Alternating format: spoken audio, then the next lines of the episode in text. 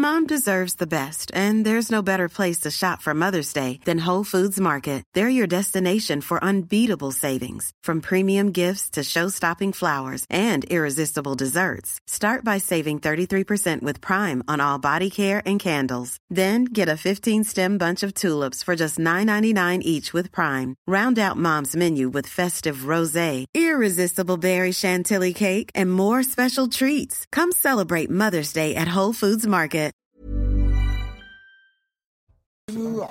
Bonsoir à tous, très heureux de vous retrouver en, en direct pour euh, le début de Soir Info. Nous sommes en direct, et oui, oui, oui, les conversations privées, c'est terminé, Monsieur Ferjou.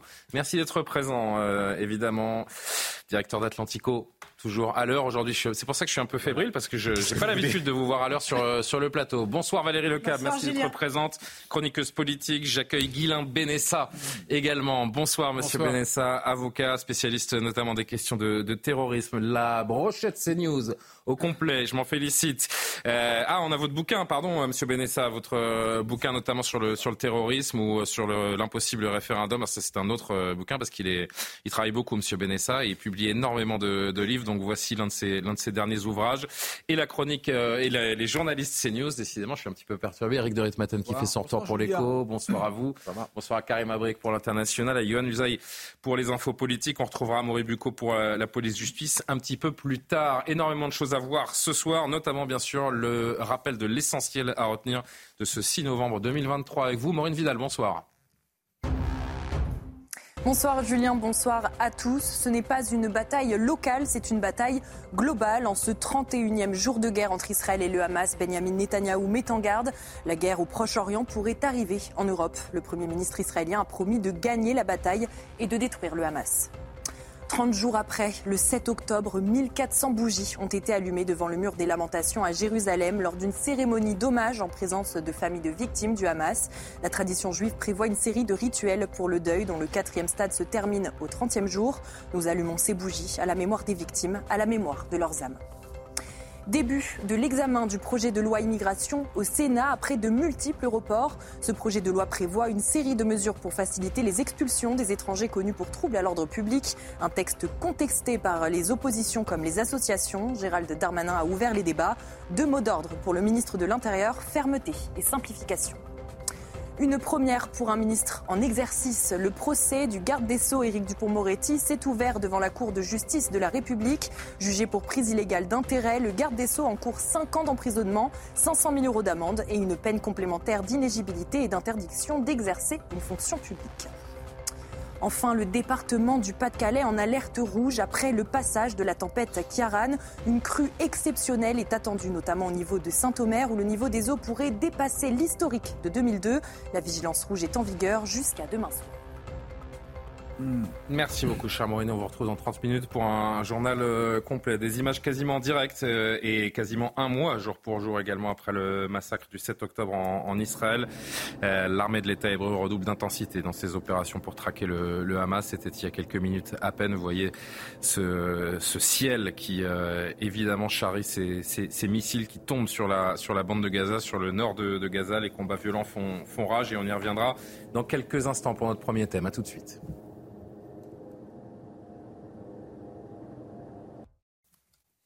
Il est à quasiment 22h09. Merci de nous rejoindre. Soir Info, on est avec vous euh, jusqu'à minuit. On va parler dans un instant de cette opération militaire qui redouble d'intensité euh, au nord de la bande de Gaza de la part de, l'État hébreu et de son armée euh, Tsahal. Mais d'abord, parlons économie avec vous, euh, Eric Dorit Maten. Depuis le 7 octobre, ces énormes tensions euh, au, Moyen-Orient, le cours du pétrole est menacé, bien sûr. Et pour nous, ça pourrait euh, encore plus compliquer les choses si la situation venait, là encore, à empirer. Oui, mais alors si vous voulez, depuis trois semaines, c'est calme. Franchement, il faut reconnaître, hein, euh, les marchés C'est pétroliers. calme du côté du cours du pétrole. hein. Oui, c'est- ils sont sous tension. bien, euh, Il faut reconnaître que c'est sous tension. Ça continue de se tendre. Mais on est toujours entre 80, 85, 86 dollars. Je regardais tout à l'heure les cours. Et, et finalement, ce sont les mêmes cours qu'avant euh, le début du conflit. Alors, le point nouveau, c'est surtout que l'Arabie Saoudite a dit nous, on va même moins produire. On va ralentir la production. Et c'est ça qui crée la tension. Pourquoi l'Arabie Saoudite fait cela? Parce que tout simplement, elle veut gagner de l'argent. Elle, elle voit aussi que la croissance mondiale ralentit, que la demande va diminuer. Vous savez que la transition énergétique, on consomme moins de pétrole, c'est plus euh, 1973. Et donc, le fait de dire on consomme moins, on va produire moins, eh bien, ça crée des tensions sur euh, le prix euh, du pétrole. Mais je le rappelle, le cours actuel du pétrole, qui vous semble peut-être élevé, 85, 86 dollars. Pour les Français à la pompe, oui, c'est très élevé. Hein. Oui, parce qu'en France, vous avez 60% de taxes. Mais euh, finalement, c'est pas différent de ce que c'était avant le conflit, donc le démarrage du conflit. Est-ce que ça pourrait se dégrader avec de sacrées conséquences, bien sûr, pour les économies occidentales, donc pour nous, les particuliers? Alors oui, ça c'est vraiment la, grande crainte, parce que tout dépend de, de l'évolution du conflit. Si ça s'enlise, si ça s'envenime, si vous avez le détroit d'Ormuz, le détroit d'Ormuz, c'est ce petit détroit où transite tout le pétrole pratiquement du Moyen-Orient. Si euh, il est restreint en termes d'accès ou même fermé, là, ce serait vraiment effectivement catastrophique. Alors, il y a trois scénarios. Je vais vous les révéler. Hein, ils viennent de la Banque mondiale. Euh, c'est un pétrole qui augmenterait de 80%. Hein, si, le, si vraiment euh, on diminuait le nombre de barils. Si on diminuait le nombre de barils, ça serait moins 6 à moins 8 millions de barils par jour. C'est beaucoup, hein, c'est l'équivalent de 8% de la, de la consommation euh, mondiale. Donc ça serait très important. C'est un petit peu ce qu'on a vécu en 1973. Et là, ça serait effectivement un pétrole qui passerait à 157 dollars le baril. Je ne sais pas si vous vous rendez compte. Mais quand on a dit ça, tout le monde dit c'est 1973, c'est le retour au choc pétrolier, que maintenant, hein, on est vieux quand on parle de 73. Mais euh, à l'époque, ça avait été catastrophique. Non, mais c'est vrai. Souvient. Euh, quand on s'en souvient, à l'époque, je vais vous dire, j'ai regardé, parce que je me dis, c'est marrant, tous mes, parents me parlaient de 73, mais le baril, vous vous rendez compte, en 1973, était à 2,60 dollars. Ah oui. Le, le, baril était à 2,60 dollars. Et en janvier 74, après ce conflit, enfin en plein conflit, il est monté à 11,65 dollars. Je rappelle aujourd'hui 80, 85 dollars. Et c'était une catastrophe mondiale. Hein, ça a été la mort du Concorde, par exemple. Ça a été tout d'un coup les voitures américaines qui consommaient 20 ou 30 litres terminées. Enfin, c'était vraiment un choc pétrolier. France qu'on aimait, quoi. Oui, bah, bah voilà. Là, je peux vous dire, ça se sentait à la pompe. On passait d'un franc le litre à 4 francs. Hein, c'est multi. En fait, le pétrole, le coût du pétrole, le prix du baril, c'était multiplié par 4,5. C'est comme si aujourd'hui on passe, on allait passer, dans le pire des cas, bien sûr, de 85 dollars le baril actuellement à 382.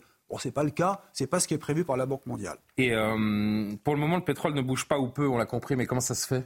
Alors, euh, d'abord, j'aurais dire, il y a d'autres scénarios. Hein. C'est vrai, je vais ah, dire pourquoi. Mais il y a le scénario intermédiaire, c'est 3 à 5 millions de barils en moins. Donc là, ça serait un dollar à 120, un baril à 121 dollars. C'est un petit peu comme la guerre en Irak. Ce serait le même, le même cas, le même cas de figure. Et puis le troisième scénario, là, c'est le moins pessimiste. Euh, on perdrait 2 millions de barils par jour. Et là, on serait à un baril à 100 dollars. Réponse à votre question. Pourquoi hmm. ça ne bouge pas actuellement?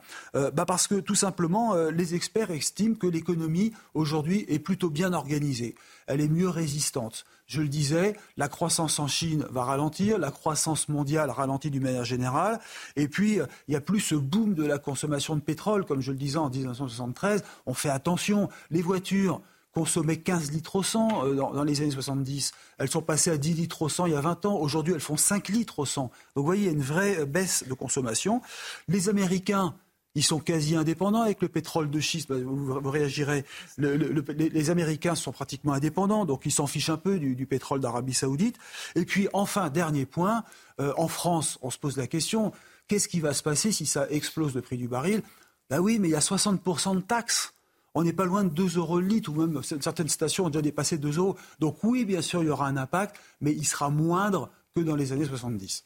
Une réaction, Jean-Sébastien? C'est vrai qu'on a, on a tous beaucoup parlé ces, euh, ces derniers mois des, des, répercussions économiques de tout ce qui concerne la guerre en, en Ukraine, notamment. Euh, ce conflit entre Israël et le, et le Hamas n'impacte pas économiquement la vie occidentale comme euh, celui évoqué précédemment. je suis d'accord. Pour le moment, en tout cas. Je réagissais juste sur un point en particulier qui était la consommation des voitures actuelles, parce que les SUV consomment plus largement plus que 5 litres au 100 et qu'on est justement. oui, mais c'est devenu, c'est devenu une part assez on est quoi, 6 litres maximum 7, enfin, On est quand même plus à 10 ou 15. Sauf si vous avez une Porsche Cayenne. comme. Euh, Alors on va pas citer les noms des marques. Hein, euh. non, non, mais un peu plus. C'est, il faut citer d'autres marques. Des, des, des, bah, Volvo et. Euh, non, mais, non, mais voilà, par exemple. mais vous savez que c'est le paradoxe, parce que malgré tout, derrière la boutade, c'est le paradoxe des hybrides qui en réalité consomment beaucoup. Et on voit, et la Norvège, qui est le pays qui a le plus avancé vers l'électrification du marché automobile, la consommation de pétrole ne diminue pas en Norvège parce que la réalité, c'est que les gens ne chargent pas les voitures et les flottes d'entreprises se sont rendus compte que euh, les voitures euh, électriques, les gens, enfin en tout cas hybrides, les gens les chargent assez peu. Mais effectivement, ce que disait Eric est parfaitement juste. On est devenu beaucoup plus résilient face, face au choc pétrolier. C'était le retour de l'écho. Grâce à Eric de Matin qui, euh, qui revient cette semaine et c'est un, un plaisir. On est quasiment un mois jour pour jour, donc après euh, les, les, massacres du 7 octobre en, en Israël, l'armée de l'État hébreu, je le disais tout à l'heure, on va revoir ces images prises il y a quelques minutes seulement, redouble d'intensité dans ses opérations pour traquer le Hamas, de violents combats font rage dans le nord de la bande de Gaza. Israël affirme avoir coupé euh, en deux cette bande de Gaza dans la perspective d'y détruire le centre de commandement du Hamas, refusant de, de céder aux appels de plus en plus pressants à une trêve humanitaire. Résumé des dernières avec Maxime Leguet. Des détonations qui se succèdent les unes après les autres. Près d'un mois après l'attaque du Hamas contre Israël, la riposte de l'armée israélienne se poursuit dans le nord de la bande de Gaza. Des raids aériens incessants qui s'accompagnent d'opérations militaires au sol. Aujourd'hui, les forces de l'armée israélienne dirigées par l'unité de reconnaissance d'élite Golani ont encerclé la ville de Gaza. Elles ont atteint le bord de mer dans la partie sud de la ville de Gaza et ont encerclé la ville. Objectif de Tsahal déloger les combattants du Hamas retranchés dans un réseau de tunnels et détruire les infrastructures stratégiques du groupe terroriste. Ce lundi, l'armée israélienne a de nouveau accusé le Hamas de s'abriter sous les hôpitaux et les écoles en utilisant les civils comme boucliers humains. Une ville de Gaza désormais coupée en deux, le nord, où se concentre l'essentiel des combats et que Tsahal a appelé à évacuer, le sud du territoire, où s'entassent près de 2,4 millions de civils palestiniens. Les appels à la trêve humanitaire de la communauté internationale se multiplient, mais restent pour l'instant lettre morte. Pour Benjamin Netanyahou, aucun cessez-le-feu n'est possible sans le retour des 240 otages israéliens, toujours retenus dans l'enclave palestinienne. Et puis il y a ce bilan hein, que je rappelle très lourd, tribut que la France paie, 40 Français, 8 disparus désormais. La France euh, demande une trêve humanitaire, euh, Guilain Benessa, refus total d'Israël. Oui, alors, euh, pour revenir un peu, parce que ça fait un mois effectivement qu'on est, qu'on est en plein, en plein cœur du conflit. Ce que j'observe surtout, euh, Julien, on en parlait il y a quelques semaines avec vous. Euh, je vous disais à l'époque que la guerre des images était perdue d'avance pour Israël. On en discutait parce que le, le, la question de l'hôpital se posait pile poil ce soir-là, je crois. L'hôpital exactement. supposément bombardé par Israël et les preuves ont montré que c'était une roquette de Alors vous aviez fort justement pris la précaution de ne pas exactement déterminer immédiatement qui était responsable, mmh. mais J'observe un mois plus tard ou trois semaines plus tard, et je vous l'avais dit à l'antenne, non pas pour avoir raison, mais qu'en réalité, cette guerre est en plein milieu de comment dire d'exploser en France, et qu'en fait, on s'aperçoit un mois plus tard qu'on n'a aucun recul sur quoi que ce soit, et que de toute façon, on n'aura jamais de recul sur quoi que ce soit.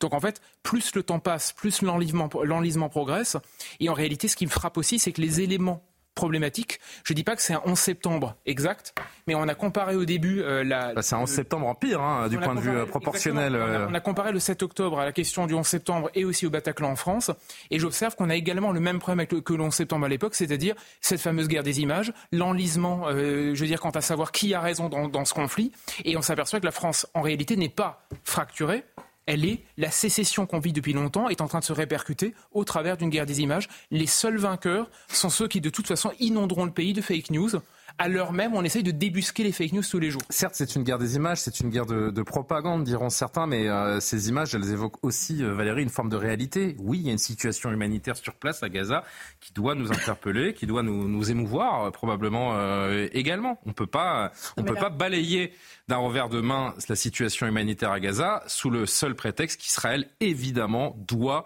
légitimement se défendre contre ces massacres insupportables qui ont été commis le 7 octobre. La réalité de, la situation, c'est qu'on est dans une horreur absolue et dans une impasse absolue parce que vous avez euh, Israël qui a un objectif militaire de guerre qui est, quand ils disent éradiquer le Hamas, ça veut dire tuer chaque combattant du Hamas les uns après les autres. Or, les combattants du Hamas, on ne cesse de le dire depuis un mois, sont cachés au milieu de la population ou bien sous les tunnels. Et donc, pour aller les quand chercher... Un, quand un chef du Hamas disparaît, il est vite remplacé. Hein, on peut imaginer aussi. Il y, a quelque chose qu'on sait aujourd'hui, c'est que le commandement du Hamas est sous ce fameux hôpital, qu'ils prennent l'hôpital pour se protéger, etc. Et donc, qu'est-ce qu'on voit? On voit l'armée israélienne qui remplit euh, la mission qu'elle s'est assignée et qu'elle a promis de remplir et qui bombarde absolument partout où elle pense qu'il y a un combattant du Hamas. Ce qui m'a le plus frappé, je ne sais plus si c'est hier ou avant-hier en cyber, c'est cette ambulance-là, euh, sur laquelle, je crois que c'était hier matin, sur laquelle euh, les, Israéliens ont tiré sur une ambulance. Et on a dit, mais, mais vous tuez des blessés, c'est insupportable. C'est une ambulance qui était prétextée pour abriter des terroristes. Ils ont dit ça nous est égal parce que dans cette ambulance, il y a des blessés du Hamas. Et je trouve que cette image-là résume parfaitement les choses. C'est-à-dire que pour Israël, ils iront au bout, ils tueront tous les combattants tout simplement parce que la survie de leur pays en dépend, voilà. Et c'est au prix d'une horreur absolument épouvantable parce que il y a 2 millions de personnes qui sont parquées là dans la zone sud. Alors le fait qu'il y ait deux On voit de plus en plus d'enfants et c'est vrai que cette guerre d'image, c'est le carburant des manifestations qui ont lieu en France, pour paraphraser ce que disait Guilain voilà, il y a un instant. Il y a des gens qui n'y sont pour rien et qui euh, se prennent les conséquences de tout ça sur la figure. Et juste pour terminer, le fait qu'ils aient délimité cette zone nord, c'était leur objectif de faire ça aussi parce que c'est le nord qui est le plus stratégique et ils vont tout détruire dans ce nord. Les, les tunnels, etc. Et tous les jours des populations. Mais ils sont, est-ce qu'on disait, est-ce qu'on dit depuis plusieurs jours que cette intensification a des, a des, a des ou intensification Oui, euh, c'est que Israël est en train à l'image des Américains en 2011, est en train, oui, de tout détruire, de tomber dans un piège tendu par le, par le Hamas. Et c'est pour cela qu'il faut aussi bien analyser et bien avoir tous les éléments en tête, parce que ces images, évidemment, elles nous émeuvent tous elles, sont terribles. Quand on voit la détresse des habitants de Gaza, évidemment, on est tous émus et horrifiés par ce qui est en train de se passer. Mais la question qu'il faut se poser, c'est de savoir qui est responsable de cette horreur. Et encore une fois, c'est le Hamas qui est responsable de cette horreur. Parce que Valérie l'a dit, précisément, ils ont des caches sous les hôpitaux, de manière à ce que les hôpitaux servent de bouclier. Est-ce qu'on peut lutter contre le Hamas sans faire ses victimes, sans tuer autant d'enfants C'est la question névralgique. Mais non, c'est impossible parce que le Hamas se sert de ces civils comme boucliers humains. Leurs principales caches, leurs principaux euh, tunnels où ils s'abritent, les caches d'armes sont cachés précisément là où il y a des humains, des hôpitaux, des écoles, etc. Donc c'est volontaire. Donc Israël tombe dans le piège. Israël a demandé aux habitants d'évacuer vers le sud. Qu'a fait le Hamas? Il a empêché la population de partir et la contrainte à rester à Gaza City, précisément pour qu'il y ait le plus de victimes possible. Donc je comprends que ces images puissent émouvoir, elles nous émeuvent tous, mais encore une fois, le seul responsable, c'est le Hamas. Euh, euh, oui, carrément. Je, oui, c'est vrai qu'on s'est dit euh, tout ça est une réponse à ce qui s'est passé donc à cette attaque terroriste du 7 octobre. Sauf qu'après presque un mois maintenant, j'ai l'impression que ça va être de plus en plus difficile d'avancer cet argument parce que la communauté internationale met de la pression. On l'a vu en France, on l'a vu même. L'ONU, hein. Ben, L'ONU. les dirigeants des principales agences de l'ONU ont publié un communiqué très rare, commun, pour exprimer leur indignation, demander un cessez-le-feu humanitaire immédiat. C'est ça, et même les États-Unis, qui sont les alliés, bien sûr, d'Israël, qui veulent les encourager, tout ça. Euh, bien, Anthony Blinken, qui a parlé aussi euh, de pause. Non, mais c'est ça, mais c'est quand même dans le discours, il y, a, quand même un changement de ton. Donc, je pense que. Faire une trêve, c'est capituler, Netanyahu. Il va arriver à un moment donné où cet argument de dire, bon, ben, le Hamas est responsable, ça va être de plus en plus inaudible parce que les images circulent, les images euh, sont, sont difficiles et la question qui va se poser après, ça va être combien de temps? Combien de temps on peut, euh, on peut voir ce, genre d'image? Combien de temps peut être, peut-être Combien de temps on peut s'asseoir sur un baril de poudre sans qu'il explose? C'est, euh, c'est la question, c'est la question qu'on se pose aujourd'hui. Jean-Sébastien et, euh, et Guilain Benessa pour, euh, pour conclure. Bah, si on raisonne sur l'image que produit le conflit, oui, l'horreur du 7 octobre, cela dit, c'est très vite dissipé pour un certain nombre de gens qui, mhm. en réalité, n'ont jamais véritablement considéré ce qu'Israël avait subi mhm. à ce moment-là. Mais il faut rappeler quand même que les missiles du Hamas continuent à tomber tous les jours sur Israël. Absolument tous les jours. Et les alertes à la bombe et les populations qui se réfugient toute la journée. de fer fait que euh, un certain nombre 80-90% est capté. sont interceptés, mais quand même, ça n'est pas euh, le Hamas qui serait totalement euh, pris au piège et l'armée israélienne. Enfin, le Hamas, personne, le Hamas n'est pas pris au piège, ce sont les Palestiniens de, de Gaza qui sont pris au piège. C'est une tragédie pour les civils palestiniens qui est absolument évidente, mais encore une fois, Johan le disait, mais les chefs du Hamas l'assument eux-mêmes. Quand euh, l'un des chefs du Hamas disait il y a une dizaine de jours, il en répondant à une interview. Mm. Non, non, il répondait à une interview euh, d'Al Arabiya d'ailleurs, qui lui demandait, mais quand même, vous prenez les civils comme euh, bouclier humain, et qui répondait, mais il a bien fallu 30 millions de morts pour libérer la, la, Russie, donc nous sommes prêts à en passer par là, et que tout ça s'inscrit dans une rhétorique du martyr, du djihad, et qui dit, ce ne sont pas des victimes, car celui qui rencontre Dieu dans, dans la guerre sainte est en réalité heureux, parce que c'est aussi cette réalité-là. Donc oui, il y a une terrible instrumentalisation des civils palestiniens, dont il faut rappeler par ailleurs que malgré tout, avant ce conflit-là, une majorité d'entre eux, dans les sondages qui étaient faits dans les territoires par des instituts arabes, hein, pas par euh, euh, montrer qu'ils étaient en faveur d'une solution à deux États et d'une solution euh, pacifique. Ils sont totalement otage du Hamas et personne, ni en France ni ailleurs, quand l'été dernier il y a eu des manifestations et un certain nombre de Palestiniens qui ont essayé réprimés par le Hamas, qui ont été réprimés dans le sang par le Hamas. Et alors à ce moment-là, on n'a jamais entendu ni la France insoumise ni personne défendre les Palestiniens parce que comme toujours, ça ne les intéresse que lorsqu'ils sont victimes des Juifs. Évidemment, on va reparler d'ailleurs de, de, la France insoumise dans, dans quelques instants. Guillaume Bénès, un, un, dernier mot là-dessus. Moi, je pense que le, le fond, si on prend un peu de recul sur le sur le mois passé,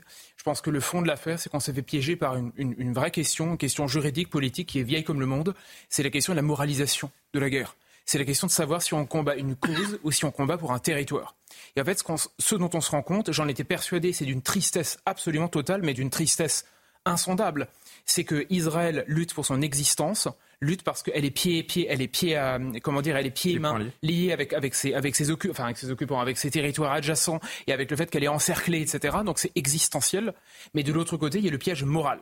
Et la question de la morale ou la question de l'humanité de la guerre, c'est une question qui est essentielle depuis des siècles et qui malheureusement a été a été enseveli sous les décombres d'un Occident qui est lui-même tout le temps pris dans le piège moral. Ce qui fait qu'en fait, on a quoi? On a des bisounours à l'ONU, parce que c'est ça, à ça qu'on joue.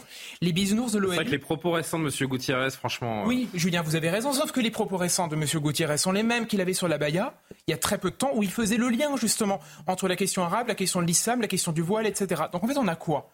On a un piège moral dans lequel on tombe. Pourquoi? Parce qu'on a d'un côté une guerre légitime et de l'autre côté une pseudo-guerre juste moralisée. Moralisée au travers des institutions internationales, en général du regard que portent les gens sur le conflit, et plus le temps passera, plus l'enlisement moral va le prendre, va prendre le dessus, plus cette moraline va se diffuser et rejoint quoi? Et rejoint l'ennemi intérieur, c'est-à-dire la France insoumise, les réseaux adjacents, etc., qui n'ont besoin que de cette petite moraline pour chaque jour se faire désaffider. Et ça va donner une poudrière, vous le dites, effectivement, on en est déjà là. Et on entend des choses dans les manifs qui sont, qui sont en effet très inquiétantes et on voit des actes antisémites qui, euh, qui sont en, en, augmentation exponentielle. Ce sera notre prochain thème. Un dernier mot là-dessus, je voudrais vous faire entendre la parole d'un homme qui a, qui a choqué beaucoup aujourd'hui. Je voudrais avoir votre avis. Non, mais d'abord, puisque vous évoquez l'ONU, il faut rappeler que l'ONU s'est complètement décrédibilisé depuis qu'ils ont réussi à faire voter une résolution où il n'est inscrit ni le nom de terroriste, ni le nom d'islamiste. Donc l'ONU a perdu toute crédibilité.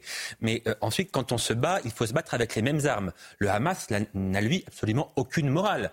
Il a euh, tuer 1400 personnes d'une manière abominable. On ne va pas revenir dessus tellement c'est atroce. Il bombarde encore avec ses roquettes Israël. Il veut recommencer. Les chefs l'ont dit. Il y aura un deuxième, un troisième, un quatrième 7 octobre. On recommencera jusqu'à la disparition d'Israël. Ça, c'est ce que disent les chefs du Hamas. Ils n'ont aucune morale. Si Israël se bat avec une morale, nécessairement, ils perdront la guerre. Parce que si vous partez du principe que vous devez vous ah épargner le plus... Mais évidemment, c'est très compliqué. mais, c'est très, très compliqué. Je, je, suis désolé. On est presque au journal et vous je voudrais que vous réagissiez avec des armes différentes. Cette guerre, vous la perdez. Vous réagissez dans un instant, pas la perdre. Ils Juste, ne peuvent pas la perdre. Je vous annonçais la prise de parole qui, euh, cette prise de parole qui, euh, qui peut en choquer certains euh, aujourd'hui. C'est Claude Lelouch que chacun évidemment connaît, grand réalisateur français, qui était sur Europe 1 avec Pascal Pro. aujourd'hui, vous dites? Grand réalisateur. Oui, grand réalisateur. bon, on va pas parler culture pour le moment. C'est pas le, c'est pas le moment. On débattra tous les deux de la filmographie de Claude Lelouch, mais bon, quand même. Euh, prise de parole qui peut en, choquer sur le plateau d'Europe 1 face à Pascal Pro aujourd'hui. Écoutez ce qu'il dit. Il parle de pardon. Écoutez, ce qu'a fait le Hamas est impardonnable, impardonnable. Et en même temps, qu'est-ce qui pourrait tout arranger aujourd'hui C'est le pardon. Le pardon, c'est l'aristocratie de l'intelligence c'est la forme suprême de tous les raisonnements. Je veux dire que il faut absolument aujourd'hui que d'abord on passe par un cessez-le-feu. C'est urgent. Et ensuite, qu'on ait le courage de se pardonner les uns et les autres toutes nos erreurs. Voilà. Donc, si vous voulez, la Terre est un gâteau incroyable et il faut savoir le partager. Voilà. Vous savez, quand vous allez à un anniversaire d'enfant, si euh, celui qui a la, la petite part du gâteau, il passe une mauvaise soirée. Voilà. Et aujourd'hui, euh, le gâteau de la terre, il faut le repartager intelligemment. Voilà. Je pense que cette crise terrible qu'on est en train de traverser, c'est peut-être ce qui peut nous arriver de mieux pour euh, sauver le monde. Voilà. J'ai envie de croire que des hommes un peu plus intelligents et des femmes un peu plus intelligentes que les autres vont trouver la solution d'un problème terrible, terrible. Mais je crois au pardon. C'est vrai qu'il parle avec, euh, avec sagesse. Maintenant, je suis pas sûr que les familles des enfants euh, massacrés par le Hamas euh, l'entendent de cette oreille. Écoutez, Claude Lelouch est un grand réalisateur et sur le fond, je suis d'accord que le pardon est une extrêmement belle valeur humaine. Pas tout de suite, J'ai bien peur que sur le sujet qui nous occupe aujourd'hui, ce soit totalement surréaliste pour une raison extrêmement simple. C'est que le Hamas veut la destruction d'Israël. Ils l'ont toujours dit. Ils ne veulent plus que ce pays existe et Israël veut l'éradication du Hamas. Donc, si vous voulez, ils veulent s'anéantir l'un l'autre. Ils veulent même pas gagner sur l'autre, ils veulent s'anéantir l'un l'autre.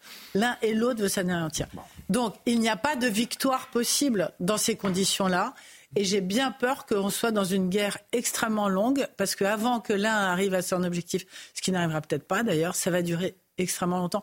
Et il n'y aura pas de pardon parce qu'il y a trop de morts en plus. Un petit mot rapide, on va aller sur le journal de Maureen. Une valeur euh, morale suprême, mais euh, je pense que personne n'aurait pardonné aux nazis avant que l'Allemagne nazie n'ait été défaite parce que c'est une évidence absolue. Maureen Vidal, 22h30, l'essentiel de l'actualité.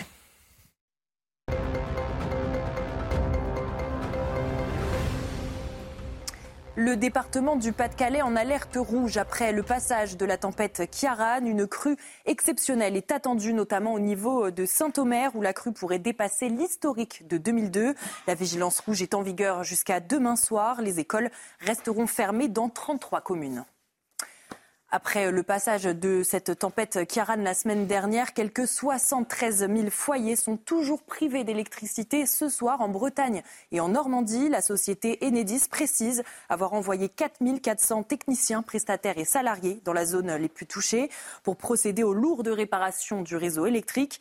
Le réseau mobile devrait être rétabli dans les prochains jours, a indiqué Jean-Noël Barrot, le ministre délégué chargé du numérique.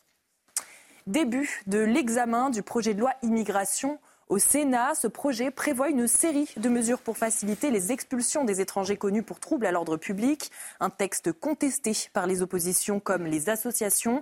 Gérald Darmanin a ouvert les débats au Sénat. Deux mots d'ordre pour le ministre de l'Intérieur, fermeté et simplification. Enfin, est ferme, mais n'est pas fermé.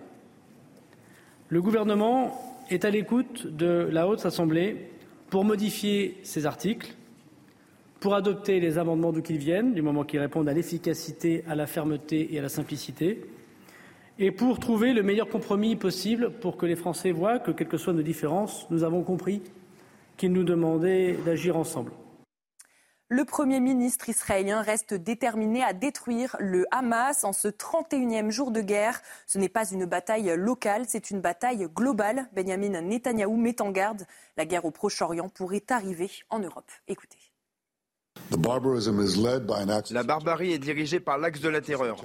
L'axe de la terreur est dirigé par l'Iran. Il comprend le Hezbollah, le Hamas et les Houthis. Il cherche à ramener le Moyen-Orient et le monde à une époque sombre. Si le Moyen-Orient tombe entre leurs mains, l'Europe sera la prochaine et personne ne sera en sécurité. Ce n'est pas une bataille locale, c'est une bataille mondiale.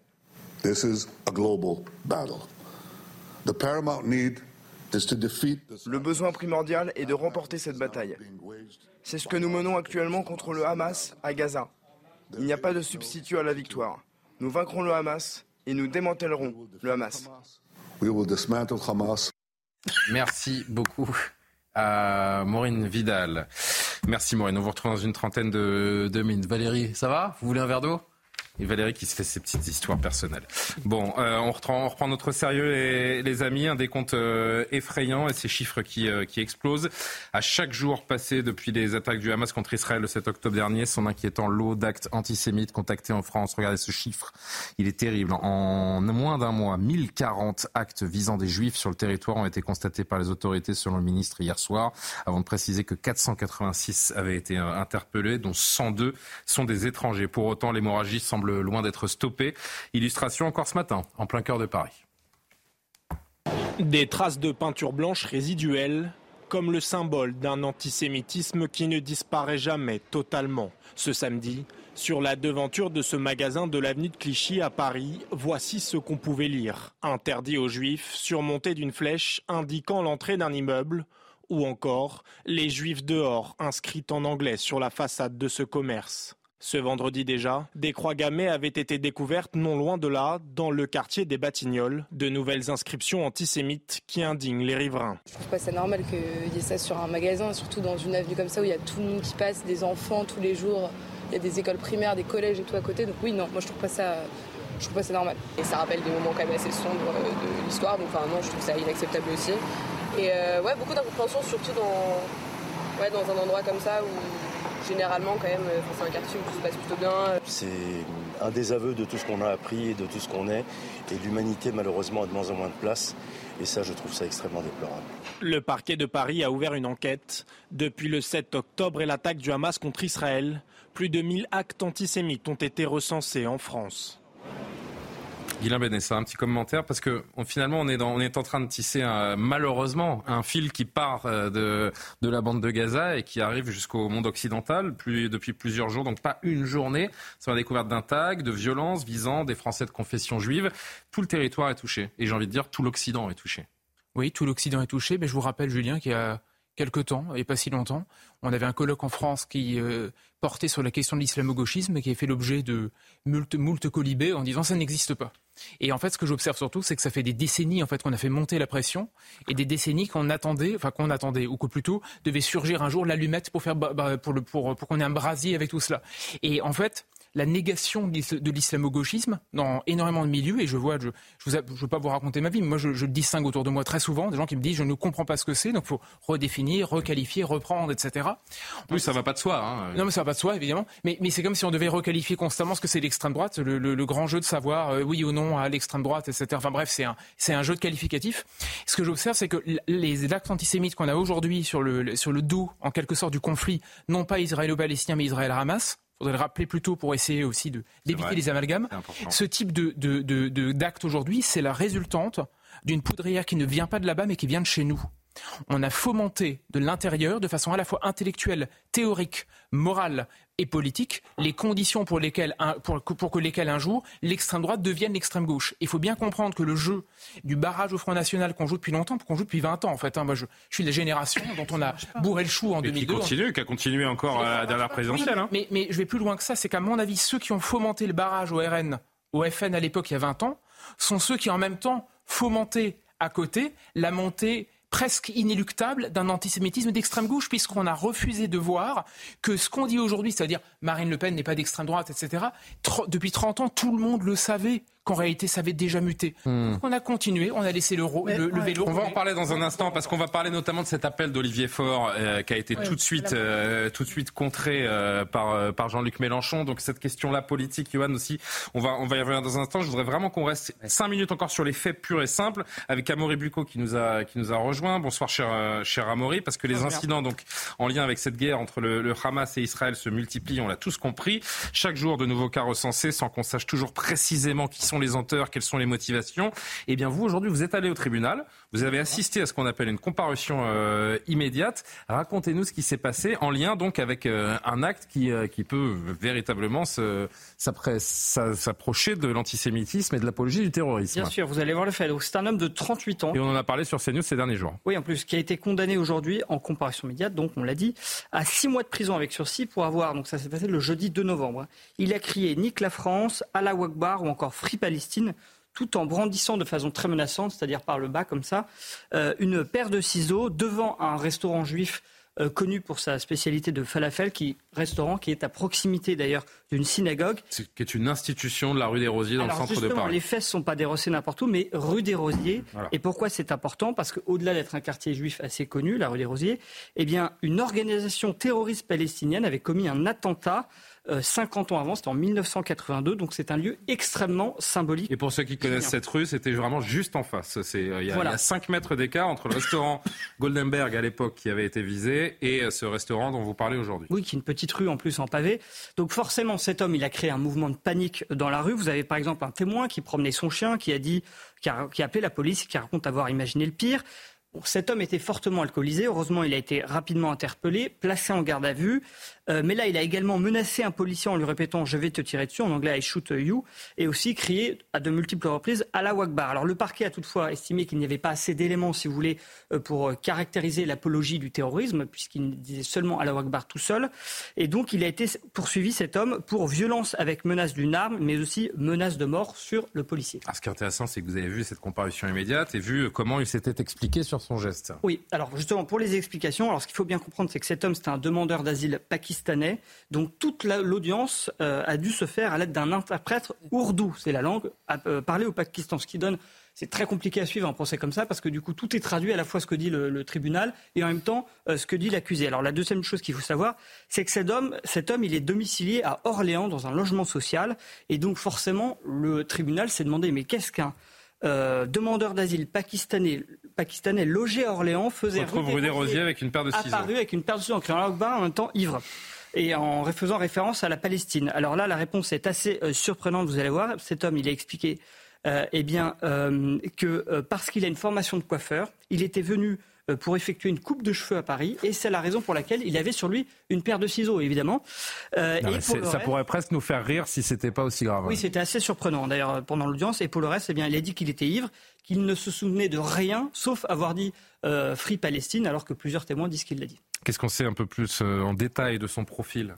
Alors, on pourrait dire que c'est un profil un peu atypique, mais en fait, c'est vraiment symptomatique, si vous voulez, du désordre migratoire à la fois national et européen. Alors, cet homme, euh, je vais vous faire un peu son parcours migratoire. Il a donc 38 ans. Il est inconnu de la police jusqu'ici. Il est arrivé en France il y a 11 mois.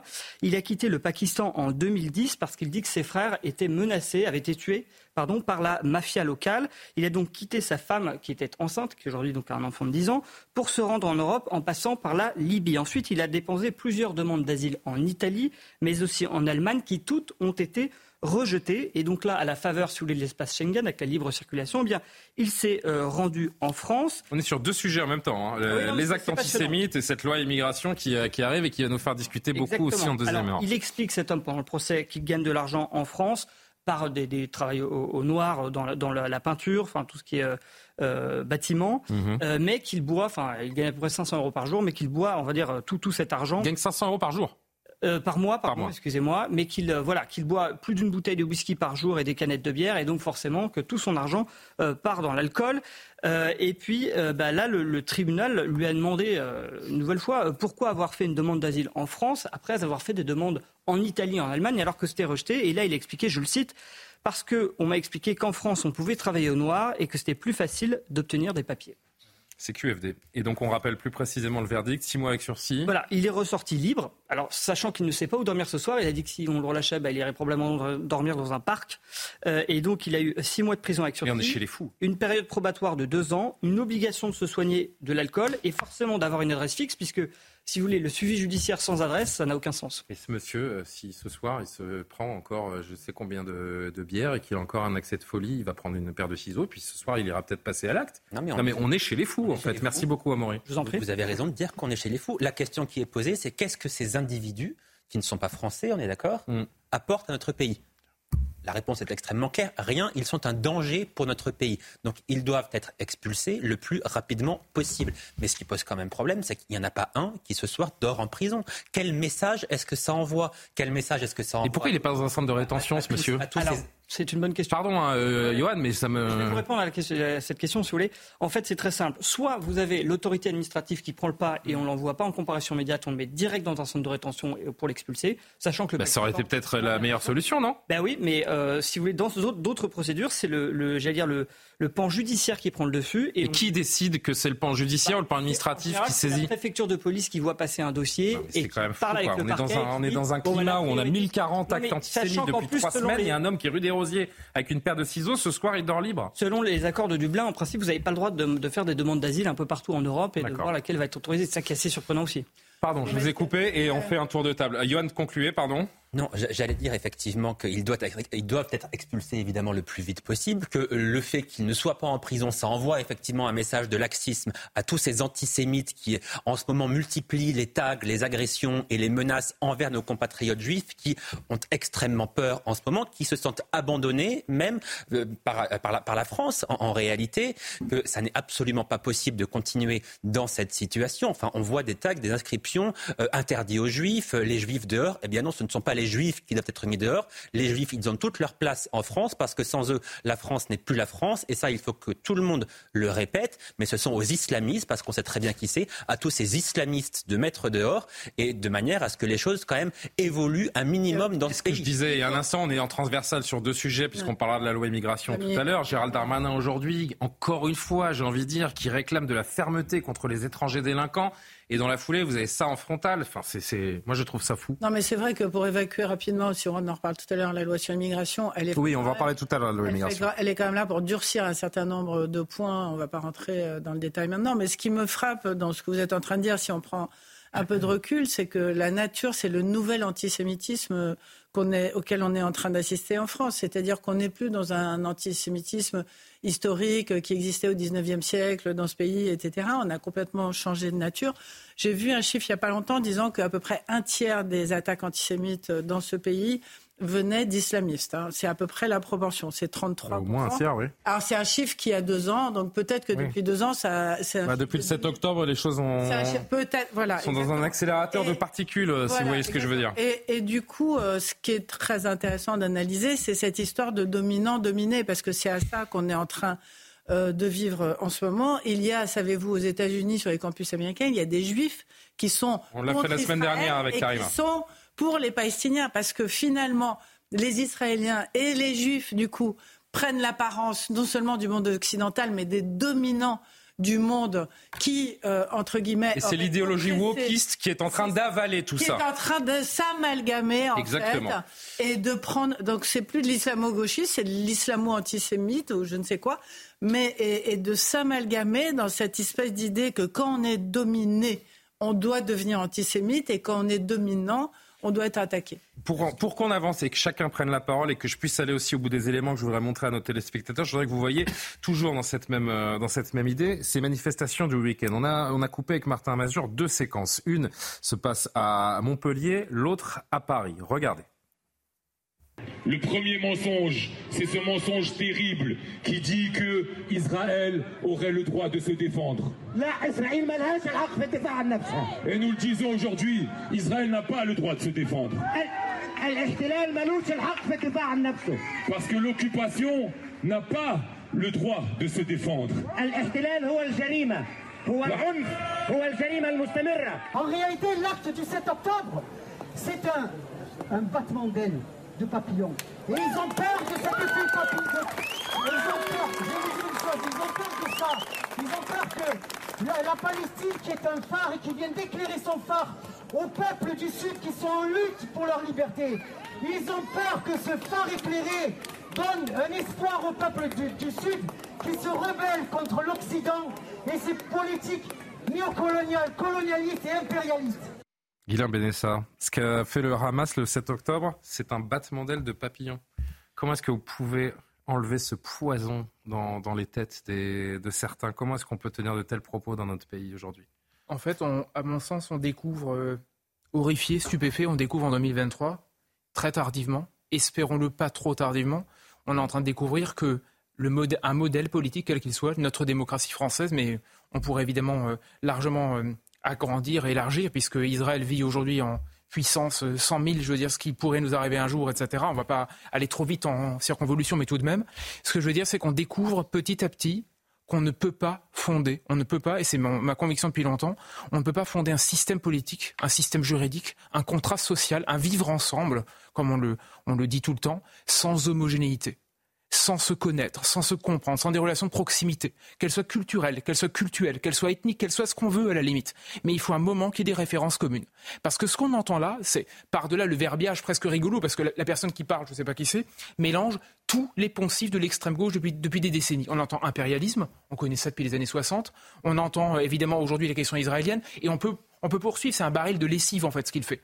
Mais ce baril de lessive, ce qui est terrible, c'est que c'est devenu quelque chose qui s'est greffé sur une société qui intrinsèquement a oublié que pour vivre ensemble, il fallait pouvoir être ensemble et qu'on ne peut pas vivre ensemble avec des gens qui, par nature, sans même qu'on ait envie de les condamner, parce que moi, j'ai pas envie de les condamner, bah, évidemment, ceux-là, oui, mais je veux dire, tous les gens qui ne sont pas comme nous ne sont pas condamnables. Mais on ne peut pas fonder une société en droit ni en fait s'il n'y a pas quelque chose qui nous rassemble petit à petit. Et ce qui, et je termine, mais ce qui est terrible, à mon avis, c'est qu'en fait, on a creusé notre tombe à croire qu'on pouvait tendre la main à des gens qui, de toute façon, par nature et pas par degré, je dis bien par nature, sont différents de nous. C'est l'échec absolu absolu d'un totem qui s'appelle par nature? Parce que les gens vont, vous écouter et franchement euh, moi j'entends ce mot d'homogénéité j'entends par nature et moi je trouve que ça pose problème entendre ces propos.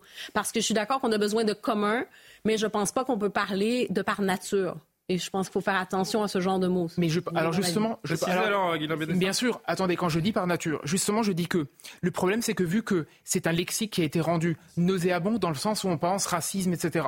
En fait, on a éradiqué en, voulant absolument éradiquer le racisme, ce qui était parfaitement logique, cohérent, ça fait partie de l'ADN de l'Occident depuis quelques, quelques temps, heureusement, on en est venu à fonder l'extrême inverse. C'est-à-dire à ne pas réaliser qu'il y a quelque chose qui fait qu'on a un socle commun, qui fait qu'on peut vivre ensemble.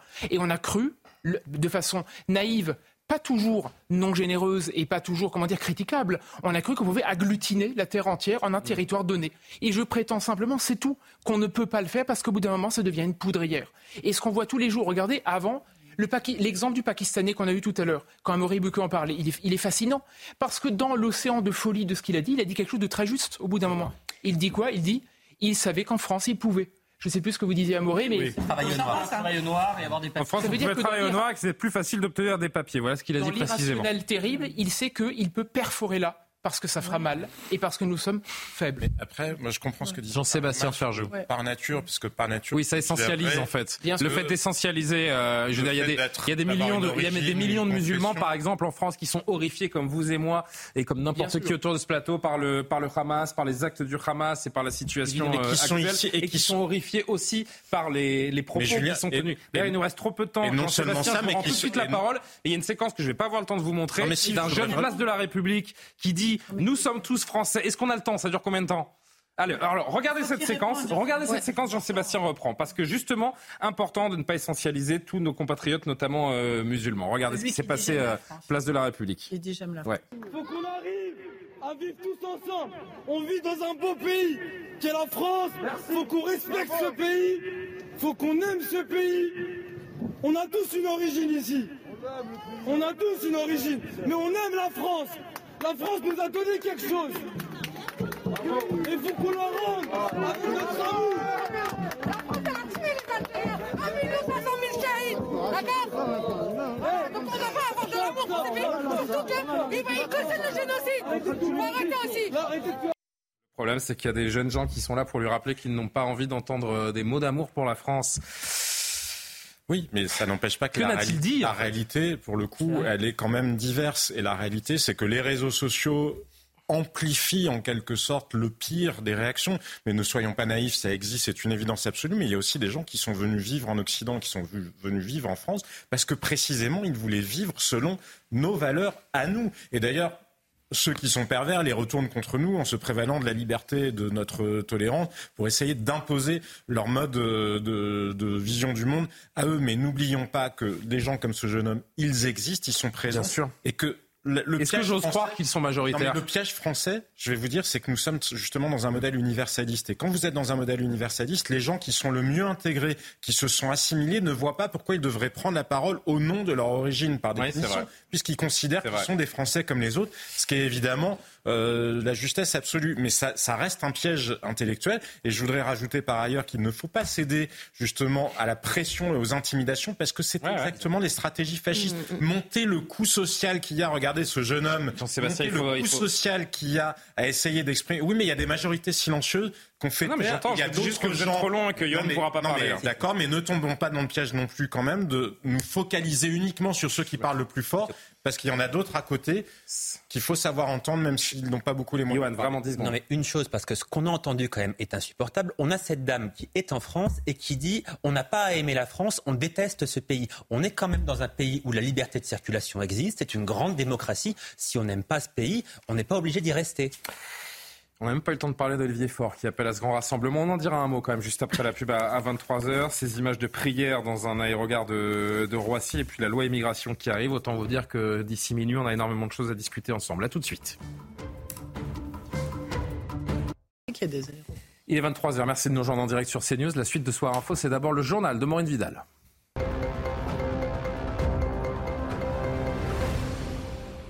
Le département du Pas-de-Calais en alerte rouge après le passage de la tempête Kiaran. Une crue exceptionnelle est attendue notamment au niveau de Saint-Omer où la crue pourrait dépasser l'historique de 2002. La vigilance rouge est en vigueur jusqu'à demain soir. Les écoles resteront fermées dans 33 communes. Ce procès est une infamie, une première pour un ministre en exercice. Le procès du garde des Sceaux Éric Dupont-Moretti s'est ouvert devant la Cour de justice de la République. Jugé pour prise illégale d'intérêt, le garde des Sceaux encourt 5 ans d'emprisonnement, 500 000 euros d'amende et une peine complémentaire d'inégibilité et d'interdiction d'exercer une fonction publique. Détail avec notre journaliste police-justice, Noémie Schulz. C'est d'une voix plus grave, d'un ton plus éteint que d'habitude qu'Éric Dupont-Moretti lit un court texte qu'il a rédigé pour moi et pour mes proches. Ce procès est une épreuve, une infamie, mais c'est aussi un grand soulagement parce que je suis venu me défendre, annonce d'emblée l'ancien ténor, rompu aux salles d'audience, mais pas habitué à ne pas y être vêtu de sa robe d'avocat. Puis il poursuit ce procès, d'abord un procès en légitimité. Il a commencé 20 minutes après ma nomination puisqu'on m'a déclaré la guerre.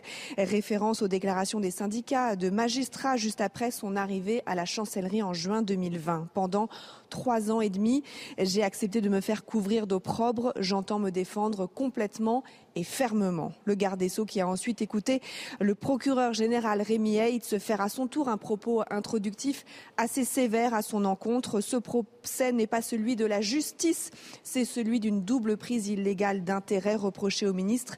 Cette affaire est avant tout grave, elle n'a rien d'anecdotique.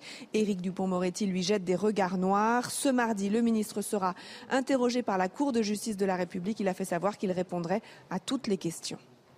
Le Premier ministre israélien reste déterminé à détruire le Hamas en ce 31e jour de guerre. Ce n'est pas une bataille locale, c'est une bataille globale. Benjamin Netanyahou met en garde. La guerre au Proche-Orient pourrait arriver en Europe. Écoutez. Gaza devient un cimetière pour les enfants. Antonio Guterres, le secrétaire général des Nations Unies, plaide pour un cessez-le-feu immédiat dans l'enclave palestinienne. Les bombardements israéliens ont fait plus de 10 000 morts à Gaza, selon le mouvement islamiste Hamas. Écoutez Antonio Guterres. Gaza devient un cimetière pour les enfants. Des centaines de filles et de garçons seraient tués ou blessés chaque jour. Plus de journalistes auraient été tués en une période de quatre semaines que dans aucun autre conflit ces trois dernières décennies. Plus de travailleurs humanitaires de l'ONU ont été tués qu'au cours des périodes comparables dans l'histoire de notre organisation. Je salue tous ceux qui continuent à sauver des vies malgré les défis et les risques considérables. La voie à suivre est claire. Un cessez-le-feu humanitaire, immédiatement. Toutes les parties doivent respecter toutes les obligations qui leur incombent en vertu du droit humanitaire international, immédiatement. Cela signifie la libération inconditionnelle des otages à Gaza, immédiatement. Et le Spider-Man français Alain Robert a escaladé le siège de Total Énergie pour transmettre un message de paix dans le conflit israélo-palestinien. Interpellé et placé en garde à vue pour mise en danger de la vie d'autrui, les poursuites ont depuis été abandonnées. L'alpiniste a gravi les 179 mètres de la tour Total sous les yeux des passants à Puteaux. C'est inarrêtable ce Spider-Man français. Merci Maureen Vidal. On vous retrouve euh, dans une trentaine de minutes pour un nouveau point euh, actu. Jean-Sébastien Ferjou, Valérie Lecable, Guilain Benessa, Karim Abrik, Yohann Usaï, Amaury Bucco m'accompagne toujours jusqu'à minuit pour euh, décrypter l'actualité et répondre à cette question. Tiens, que s'est-il passé dans le terminal 2B de l'aéroport Roissy-Charles de Gaulle hier? Un cliché partagé sur X? Comme ça qu'on l'appelle désormais, hein, Twitter, par l'ex-ministre des Affaires européennes Noël Lenoir, montre des voyageurs agenouillés en pleine prière euh, musulmane, en dehors des zones de culte que propose l'aéroport francilien. Une première selon le PDG d'ADP, face à laquelle le ministre Clément Beaune réclame la fermeté. Regardez ce sujet, le récit est signé Tony Pitaro. C'est une photo postée hier sur les réseaux sociaux qui a provoqué de vives réactions. On y voit un groupe de personnes agenouillées dans l'aéroport de Roissy-Charles de Gaulle en train de prier. Pour le président directeur général du groupe aéroport de Paris, il s'agit d'une première regrettable. Des lieux de culte dédiés existent. La police aux frontières a instruction d'interdire cela et va redoubler de vigilance. Pas nécessaire de monter cet épisode inédit en exergue en ce moment. L'ancienne ministre des Affaires européennes, Noël Lenoir, pointe la responsabilité du groupe Aéroport de Paris. Alors j'ai posté cette photo hier parce qu'un ami qui était à Roissy me l'a envoyée. On ne peut pas tout faire reporter sur euh, la police des frontières. Il y a aussi une responsabilité d'ADP, dont j'observe qu'il s'agit d'une entreprise qui est chargée du service public d'exploitation des aéroports et donc euh, de faire respecter la neutralité de ce service public, notamment en matière religieuse. Et puis deuxièmement, j'espère qu'il va aussi euh, rapidement changer son règlement intérieur mettre une affichette pour rappeler qu'il existe des espaces euh, de prière et surtout à montrer que organiser des prières ailleurs que dans cet espace est illégal. L'aéroport de Roissy-Charles de Gaulle a inauguré un nouvel espace de prière le 27 juin dernier. Selon l'agence France Presse, il s'agirait d'un groupe d'une trentaine de pèlerins étrangers. On va revoir cette photo hein, qui était en partance pour la Jordanie. Une séquence qui n'a pas entraîné de troubles à l'ordre public pour autant. On va voir ce que disait le, ministre des Transports également pour être euh, complet sur les commentaires officiels. Clément Beaune qui appelle une fermeté, un rappel des règles nécessaires. Les équipes de nos aéroports sont totalement euh, engagées. C'est inacceptable? Bah, C'est pas tout à fait acceptable, mais surtout, ah, euh, il existe dans. Mais c'est pas inacceptable. Non, non, mais c'est pas ça. C'est que moi, des gens qui font des prières, je sais pas, je les connais pas. Je sais pas pourquoi ils ont fait des prières. Je sais pas si ça avait pu être d'autres confessions. Je sais pas. Enfin, en tout cas, c'est dans un lieu qui n'est pas fait pour ça. On est tout à fait d'accord. Voilà, c'est dans un lieu qui n'est pas fait pour ça. Je pense que dans maintenant 90% euh, des aéroports du monde, euh, il y a des salles euh, pour. Il y a une salle de prière à Roissy. il y a des salles de prière, à Roissy. Donc, si vous voulez, moi, ce que je vous dis, c'est que le principe même de la prière n'est pas pour moi un scandale absolu. Mais en revanche, pour personne. Hein. Le principe de la prière n'est un scandale pour personne. Ce n'est hein. pas le lieu. Ce n'est pas le lieu pour le faire. Après, je pense que la précision que vous avez donnée sur le fait que ce sont des pèlerins en partance, etc., elle est importante aussi parce que ça doit être des gens pour qui. Alors, j'ai pas dit que c'était des pèlerins. J'ai dit que c'était un groupe d'une trentaine, oui, de pèlerins, pardon, en partance pour la Jordanie. Mais voilà. Euh, mais des pèlerins, ils partent pour prier en général. Oui. C'est pour ça que la précision euh, est intéressante. Donc, euh, donc oui, non, il ne faut pas faire ça, c'est sûr, c'est pas acceptable. Il y a des lieux pour ça. Après, on a le droit de prier. Commentaire, oui, Marie Non, mais écoutez, moi, je, là, effectivement, dans cet aéroport, moi, j'ai des contacts à Roissy parmi la, la police aux frontières. Ils me disent qu'effectivement, c'est jamais arrivé avant. Tant mieux, effectivement dans les aéroports, il y a des salles dédiées à cela. Mais ce qui est plus inquiétant, moi je trouve, c'est plutôt ce qui se passe en France en général. Vous avez des prières qui se font euh, dans les rues, au travail, dans les universités. Euh, vous avez dans les transports en commun, vous avez ça un peu partout. Et quand vous avez des militants, je pense euh, par exemple aux militants d'Amir Rieu qui postent des photos régulièrement sur les réseaux sociaux pour dénoncer ce prosélytisme, eh bien soit on le traite d'islamophobe, soit on le traite de mythomane. Et la réalité, c'est qu'effectivement, il y, a, alors là, c'est un cas très particulier. Une première, je pense qu'il ne faut pas s'inquiéter outre mesure mais il ne faut pas que ça se reproduise déjà. Et puis ce qui est inquiétant, c'est que ça se fait un peu partout. Moi, il y a encore deux semaines, on m'a envoyé une photo de quelqu'un qui priait dans les rues de Levallois près d'un coiffeur. Hmm. Euh, la personne qui m'a envoyé la photo m'a dit par contre, je veux pas que tu publies parce que ça peut m'attirer des, ennuis. Mais c'est la réalité qu'il y a un prosélytisme qui se fait. Euh, notamment, on sait qu'avec la RATP, par exemple, vous avez eu des, des problèmes réguliers avec des chauffeurs qui priaient sur le lieu de travail.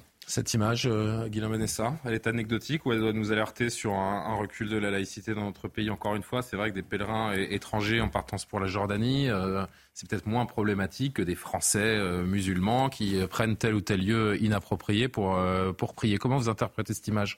Est-ce qu'il faut s'y arrêter tant que cela? Et alors justement là-dessus, je serais très mesuré parce qu'on ne on, sait pas trop, je veux dire, de, de, quoi on parle concrètement avec ces gens. ce qui me frappe surtout, c'est que ne faut pas oublier que la laïcité française, c'est une exception. C'est vrai. C'est-à-dire que pour, pour des gens qui traversent un aéroport et qui vont en Jordanie, je veux dire, attention, je ne dis pas que c'est normal, etc. il faut prendre toutes les précautions d'usage. Il n'empêche, notre laïcité est une exception mondiale. C'est-à-dire que je ne dis pas complètement la seule, mais, notre manière de lutter contre, entre guillemets, les religions, ou plutôt contre l'envahissement du religieux par certains aspects, est une espèce d'anomalie. Donc, dans un aéroport comme ça, en partance, dans une situation compliquée comme celle qu'on vit actuellement, je pense qu'il faut surtout mesurer que notre laïcité, elle est difficile des fois à comprendre pour tout le monde. Je sais que, par exemple, le, le, la séparation du, du, du sacré et du, et du profane, etc., relève pour beaucoup de gens d'une conception bien difficile à cerner, là où pour nous, c'est notre vie quotidienne. Donc, euh, j'ai pas dit par là qu'il fallait pas mettre de l'ordre dans la baraque, en quelque sorte, hmm. mais n'oublions pas cela. Jean-Sébastien Fargeau, commentaire je crois que le fait que ce soit un groupe de pèlerins change quand même singulièrement le sens que ça a, parce qu'il y a deux choses différentes. Il y a le fait de la prière, et il se trouve que l'islam, comme le judaïsme d'ailleurs, sont beaucoup plus fondés sur l'observance. Donc l'observance, ça se voit plus que euh, dans le catholicisme, qui est plus euh, fondé sur euh, la foi en soi. Mais si c'est juste une prière religieuse, euh, c'est pas un problème absolu, même si évidemment, quand il y a des salles prévues dans les aéroports, euh, ça paraît plus logique de se rendre dans une salle prévue pour les aéroports. Donc moi, j'y vois pas un scandale. En revanche, en revanche, ne soyons pas naïfs sur le fait qu'ailleurs dans le pays, et c'est ce qui s'est passé dans un certain nombre d'États musulmans, les islamistes ont utilisé la prière de rue comme stratégie d'occupation de l'espace public et de pression sur l'espace public, et c'est ce à quoi faisait référence Amaury euh, Bucco à l'instant. Je pense qu'il faut voir ces images à Londres, notamment ces derniers jours, avec des prières dans la rue. Il ne faut pas qu'on donne l'impression vraiment enfin, euh, aux musulmans qui sont dans ce pays que euh, parce qu'on verrait qu'ils seraient musulmans, ce serait ah mon Dieu quelle horreur, ça nous fait peur. Ou ça... Non, non, bien sûr il est parfaitement respectable, évidemment, d'être musulman, il est parfaitement respectable de faire une prière, et même si on la voit, ça, enfin, on peut vivre avec ça. Mmh. Euh, L'État est laïque, la société, elle, n'a pas à l'être, en tout cas, à mon sens, et je pense que Madame Lenoir a une extension quand même très, enfin, une conception très extensive de la laïcité. En revanche, ne soyons pas naïfs sur les vraies stratégies d'occupation des rues, c'est différent. Le projet de loi immigration, venons-y. Il arrive, euh, il est arrivé euh, aujourd'hui au Sénat. On parlait de la fermeté affichée du gouvernement tout à l'heure pendant la chronique avec ce Pakistanais de, de 38 ans, euh, demandeur d'asile qui euh, a été arrêté donc rue des Rosiers à Paris dans le quartier juif en proférant des, des, insultes antisémites, en criant la Wakbar et en menaçant avec un avec un ciseau. Je rappelle à nos téléspectateurs. Antisémite. Hein, je, je... Ah, il a dit à la Wakbar et Palestine. Non, mais je veux dire, c'est pas à bas les juifs ou. Oui. Je veux dire, c'est un peu différent quand même. Bon. En tout cas, il était particulièrement menaçant et, euh, et il portait un ciseau devant un restaurant juif. Tout à fait. Et pour, euh, pourquoi est-ce que j'évoque ça? Parce qu'on parle du, de cette volonté de euh, faire d'être plus ferme de la part du, gouvernement. Et je rappelle que cet homme a pris six mois avec sursis et que ce soir, il est libre. Le projet qui est porté par Gérald Darmanin est débattu depuis aujourd'hui donc au Sénat, depuis cet après-midi. Le gouvernement qui ne sait toujours pas d'ailleurs s'il pourra trouver une majorité pour faire voter son texte, Yohann Oui, un projet de loi qui a plusieurs fois été reporté, faute d'avoir pu trouver une majorité pour le voter. Alors depuis, Gérald Darmanin a beaucoup consulté, il a appelé, rencontré un par un les députés les républicains, dont le vote sera évidemment euh, déterminant. S'il ne vote pas le texte, le gouvernement serait contraint d'utiliser l'article 49.3 et donc de prendre le risque d'affronter une nouvelle motion de censure. Gérald Darmanin l'assure aujourd'hui, une voie de passage est possible. Il croit donc à un accord en forme de compromis avec les républicains. La Première ministre, elle aussi, l'affirme, elle veut trouver une majorité sur ce texte. C'était ce matin sur France Inter. Je trouve que pour adopter un texte, un budget, il faut 5 49.3. 49 textes mmh. ont été adoptés 149.3. 3 l'ont été avec le 49.3. La règle, c'est de pouvoir trouver des majorités texte par texte. Et naturellement, l'objectif, c'est qu'on trouve une majorité sur ce texte. Alors pourquoi les républicains menacent-ils de ne pas voter ce projet de loi immigration? Ce qui bloque, c'est le désormais bien connu article 3, celui qui prévoit la régularisation des travailleurs sans papier dans les métiers en tension. Le projet de loi tel qu'il est écrit aujourd'hui accorde un titre de séjour d'un an renouvelable aux travailleurs présents depuis au moins trois ans en France et qui exercent depuis huit mois au moins dans un métier en tension. Hors de question pour LR qui affirme qu'il s'agit d'un appel d'air. On écoute Bruno Retailleau. Non, parce que cet article 3, il ne s'agit pas de faire un, fétichisme sur un numéro. Cet article 3, pour que vos auditeurs comprennent bien, c'est un droit automatique qu'on accorderait sur les métiers donc en tension à toutes celles et ceux qui ont fraudé. Et donc on enverrait au monde entier, à la planète entière et notamment aux filières d'immigration qui font de la traite d'êtres humains, le signal que en France, on peut frauder et que la fraude, elle paie. Une analyse que réfute Elisabeth Borne. Pour elle, euh, ça ne créera pas d'appel d'air. Il s'agit même d'une mesure de bon sens. Il s'agit de permettre à des personnes qui sont sur notre territoire depuis des années, qui sont bien intégrées, qui travaillent depuis des années, de pouvoir être régularisées. Je pense que c'est une mesure de bon sens qui est largement partagée quand on a des gens qui s'intègrent, qui travaillent, de pouvoir les régulariser. Alors la mesure divise jusqu'au sein de la majorité puisque l'aile gauche de la Macronie l'a érigée en totem et menace celle de ne pas voter le texte si l'article 3 n'y figure pas. Bref, on voit que le gouvernement est pris euh, en étau. Sur l'aspect répressif du texte, à présent, c'est un texte qui veut faciliter les éloignements d'étrangers qui ont commis des crimes ou des délits passibles d'au moins 10 ans d'emprisonnement, même s'ils se trouvent depuis de nombreuses années sur le sol français. Et puis le texte prévoit de mettre fin à la protection d'éloignement c'est-à-dire qu'il serait possible d'expulser, y compris les personnes arrivées en France avant 13 ans, ce qui n'est pas le cas aujourd'hui. Gérald Darmanin qui veut plus de fermeté, il l'a dit à la tribune du Sénat. Fermeté contre les étrangers délinquants. Les Français ne comprennent pas que nous n'arrivions pas à éloigner ou à expulser du territoire national des personnes qui ont commis des crimes, des crimes de sang, des personnes qui s'en sont pris à leurs femmes, aux policiers, qui trafiquent de la drogue et que ni la Constitution ni la Convention européenne des droits de l'homme n'empêchent d'expulser, mais que la loi française empêche d'expulser. Merci Johan pour euh, ce décor planté. Les Français, euh, Valérie Lecable, demandent de la fermeté sur cette, euh, sur cette question, mais on se demande s'il y aura vraiment des marges de manœuvre. C'est très intéressant parce que si vous avez lu hier matin dans Le Parisien, aujourd'hui en France, les sondages qui ont été faits, 70% des Français sont effectivement pour plus de fermeté contre l'immigration et un durcissement des lois françaises, mais il y a aussi 70% des sondés qui sont favorables à ce fameux article 3 et à la régularisation euh, des travailleurs. Comment l'expliquer? Les Français font du en même temps? Alors, bah, non, ils n'ont ils ont pas complètement tort. Ils sont assez pragmatiques, en fait, parce que oui, les délinquants, il faut les expulser et il faut euh, encourager le fait qu'ils quittent notre pays parce qu'ils sont délinquants et qu'ils font du mal. En revanche, vous savez que 10% de la population française aujourd'hui est d'origine étrangère. Alors c'est vrai que c'est aussi 50% des délinquants, d'où l'importance de la fermeté sur euh, ce volet fermeté. Mais on ne va pas expulser tout le monde et donc il est logique de mieux intégrer ceux qui travaillent, ceux qui restent, parce que pour obtenir euh, pour obtenir ce titre de séjour provisoire, d'abord, ça sera un titre de séjour de seulement un an. Il faut être en France depuis trois ans et avoir travaillé depuis huit mois. Donc, si vous voulez, ce sont des gens qui sont venus dans hmm. notre pays, qui se sont. Donc, c'est-à-dire que la gauche va le voter Donc, par rapport à ce que vous disiez tout à l'heure, il y a des gens qui s'intègrent dans notre pays et qui s'intègrent extrêmement bien. Donc ça contredit quand même ce que vous avez dit tout à l'heure. Et ces gens-là, il faut leur donner la chance, enfin moi de ce que j'ai compris en tout cas, il faut leur donner la chance de pouvoir euh, travailler correctement dans ce pays. Donc il y a d'un côté, on rejette les méchants, mais on donne la dignité à ceux qui sont gentils. Mais qu'est-ce qu'il y a dans ce texte et du coup, si vous voulez, ce qui est complètement étrange, oui, je conclus, c'est que les partis politiques n'arrivent pas à, se mettre d'accord, comme Johan vient très bien de l'exposer. D'où ce, que, ce que Macron, Emmanuel Macron a sorti de son chapeau hier et qu'il faut rajouter, c'est la possibilité d'une modification de l'article 11 du référendum pour y inscrire les questions migratoires. Et ça va être l'objet du séminaire gouvernemental du 17 novembre. C'est-à-dire qu'on ne connaît rien du texte en fait qui, qui sera voté.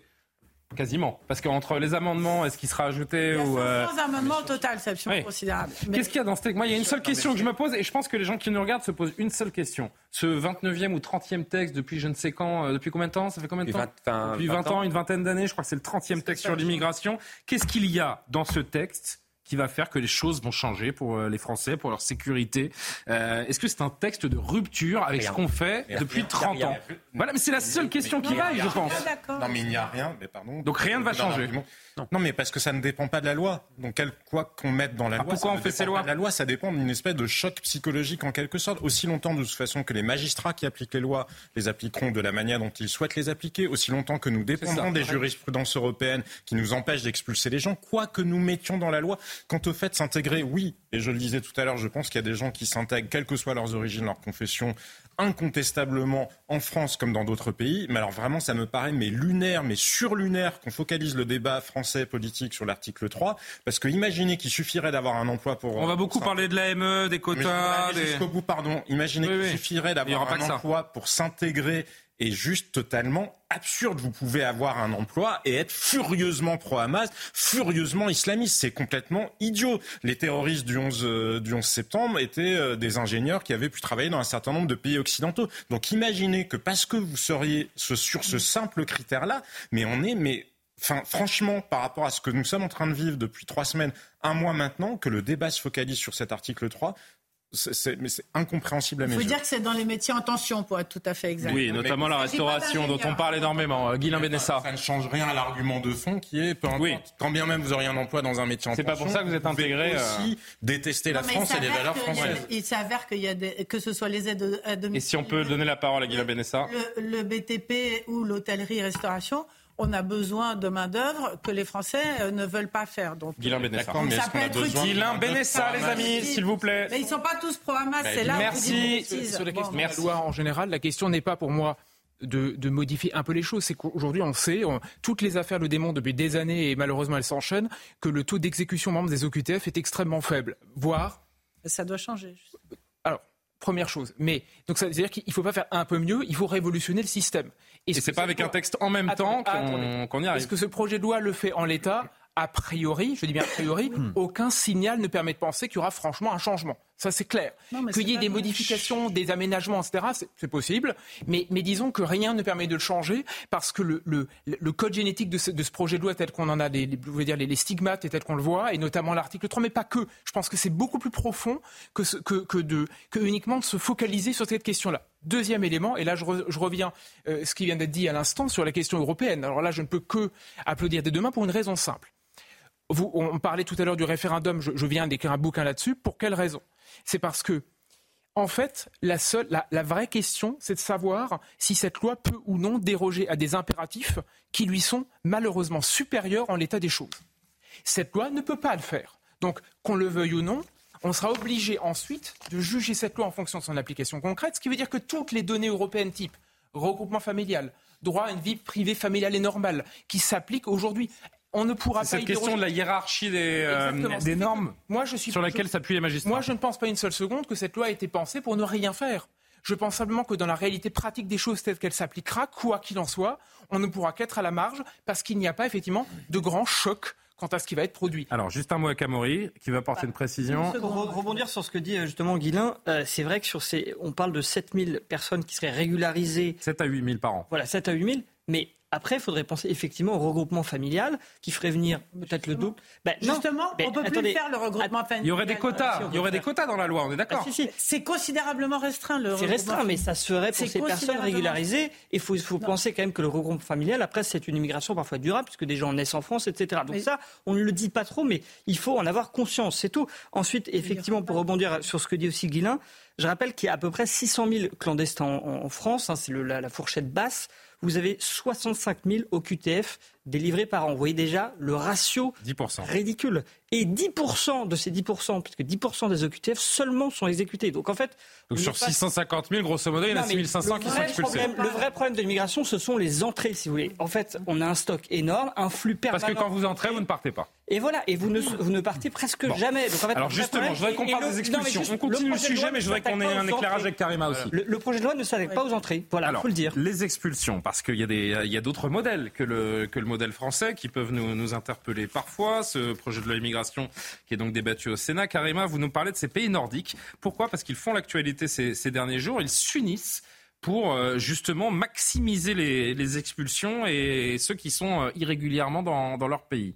Ben, ça revient finalement à ce débat sur, euh, sur la question finalement européenne que la France a beau vouloir réaménager sa loi immigration, mais effectivement, euh, si on regarde les lois européennes, les, lois en lien avec le droit européen aussi, ben, ça peut cadenasser les choses et on ne règle pas la situation des entrées. Donc, vous pouvez aménager après sur le territoire, dire bon oui, on va régulariser. Cela dit, ça s'apparente aussi à une loi de, de travail aussi. C'est pas juste une question ben, d'immigration. On pourrait le voir comme ça.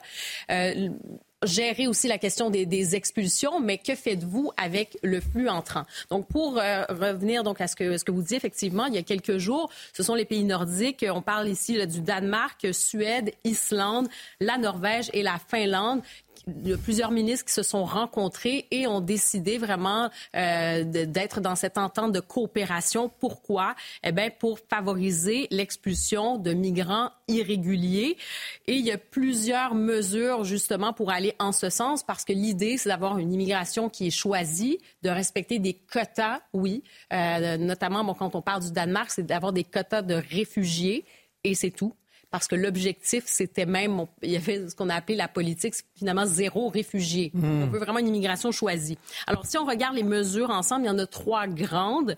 On parle d'organisation de vols communs via Frontex pour euh, vraiment... De vols d'expulsion. D'expulsion, oui, pour expulser des migrants irréguliers dans un pays tiers. On parle ensuite de renforcement de la coopération avec les pays tiers une aide pour les migrants en situation irrégulière en Afrique du Nord, une offre de rapatriement volontaire et de réinstallation. Hmm. Qu'est-ce que ça veut dire tout ça? Je peux vous parler du cas particulièrement au Danemark où il y a l'agence des retours, c'est-à-dire qu'il arrive à un moment donné où il y a des, des retours. Oui, c'est ça. Il y a des, migrants irréguliers. Il arrive un moment où euh, ils vont être convoqués. On leur dit écoutez, non, il n'y a pas d'option. Vous, ceux qui ont été, ceux qui ont été déboutés, euh, du droit d'asile et on va organiser justement ce Encore retour. faut-il les avoir à portée de main? Oui, c'est ça. Et on va organiser le retour et même des fois on va fournir euh, un peu d'argent pour aider euh, ce rapatriement et pour aider à une réinstallation euh, dans un pays tiers. Donc, on voit qu'on est dans un autre logiciel. Évidemment, ils ne sont pas tenus nécessairement au même euh, règlement qu'on voit ici en France par rapport à l'Europe. C'est un autre modèle, un peu comme si on parle de, l'Australie, c'est un autre modèle.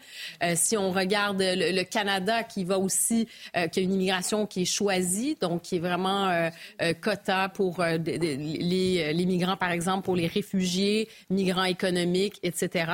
Donc, on voit quand même la distinction. Et je vous invite à regarder d'ailleurs ce qu'un des euh, euh, c'était le, ministre des Migrations. Oui, voilà, merci. Je cherchais le, mot. Ministre des Migrations du Danemark qui a dit hein, c'est dans l'intérêt commun que les étrangers sans permis de résidence soient renvoyés chez eux. Nous devons empêcher qu'ils voyagent à travers nos pays et passent sous le radar des autorités. Alors, ça tranche un peu. Certains vont trouver que ça va loin, mais c'est une réalité, c'est un autre modèle. On constate que ces pays scandinaves durcissent leur politique migratoire. Comment on explique cette tendance? Ben, vous savez, depuis euh, plusieurs années, même on pourrait dire une décennie, notamment au Danemark, on a décidé, il y avait la pression quand même des partis euh, populistes aussi. Et en ce moment, le, Danemark, la première ministre, c'est une social-démocrate. Hein. Donc, on tient compte finalement. Et c'est pour protéger le modèle, justement, euh, social-démocrate, l'État-providence. On y va d'une façon aussi pragmatique. On se dit, ben, si on veut être capable de fournir des services, la fermeté, en fait, ce n'est pas un manque de générosité. Au contraire, on peut être généreux si on est capable d'offrir des services, si on est capable d'intégrer, si on est capable d'assimiler. Et la, j'allais dire aussi peut-être en terminant, euh, la Norvège aussi et la Suède qui regardent ce qui se passe au Danemark et qui ont envie quand même de suivre euh, cette voie. Il y a cette, merci beaucoup Karima. Il y a cette union sacrée, euh, en effet, dans les, dans les pays nordiques sur ces questions d'expulsion. C'est pas possible chez nous parce que les clivages ils sont trop forts. Non, je suis pas tout à fait d'accord. Euh, par rapport à ce qui a été dit tout à l'heure sur absolument tous les points qui ont été évoqués, cette loi prévoit un durcissement. Euh, le regroupement familial est considérablement réduit. Les OQTF, les recours ne sont quasiment plus possibles. Donc tout va changer. Il va y avoir un avant et un après cette loi immigration. Je pas ça, mais il faut pas exagérer non plus. Je veux dire, parce que si on s'en remet éternellement à l'Europe, on fait rien. Alors, ok, on est membre de l'Union européenne, donc. Euh, non, mais le courage qu'ont certains pays nordiques de sortir des accords, de négocier des sorties que nous ne faisons pas. ce que je, ce que je veux dire, c'est que hmm. le contenu, ça fait. Cette loi a été annoncée il y a un an par Gérald Darmanin, jour pour jour. C'était le 5 novembre 2022.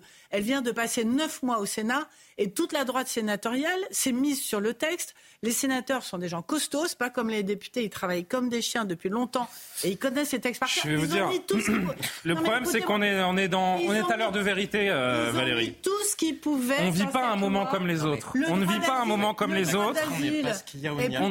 J'ai compris. Il nous reste une minute. Johan, si vous voulez. finir, Julien. Oui, mais vite, s'il vous plaît. Le fait de dire c'est la faute de l'Europe, on fait rien dans ce cas Mais c'est la faute de l'Europe. Mais alors, qu'est-ce qu'on fait? On fait quoi? On fait rien? Sortir, sortir des accords. C'est la côte A et nous on fait des rien. Accords et, retrouver notre souveraineté, retrouver notre souveraineté, changer la constitution. Enfin, les pays du Nord qui sont membres de l'Europe, ils y arrivent bien. Il nous reste 50 euh, secondes et tout à coup, tout le monde veut prendre la parole. Les amis, euh, c'est l'heure de vérité sur ces questions parce qu'une grande partie des Français est totalement excédée par ces faits divers qui mettent en scène des gens qui n'ont rien à faire sur notre territoire et qui s'accumulent les uns après les autres. Johan et euh, Guilain Benessa, rapidement les amis parce qu'on va arriver sur le journal. Pour répondre et on dira encore euh, un mot à Maurice si vous voulez après. Pour répondre à votre question qui est une question simple, est-ce que ce texte va euh, permettre aux Français de voir une véritable différence dans leur vie de tous les jours, se sentir plus en sécurité, se dire ah tiens celui-là n'a rien à faire ici, il est expulsé, c'est très bien. Non, ce sera marginal, ce sera à la marge.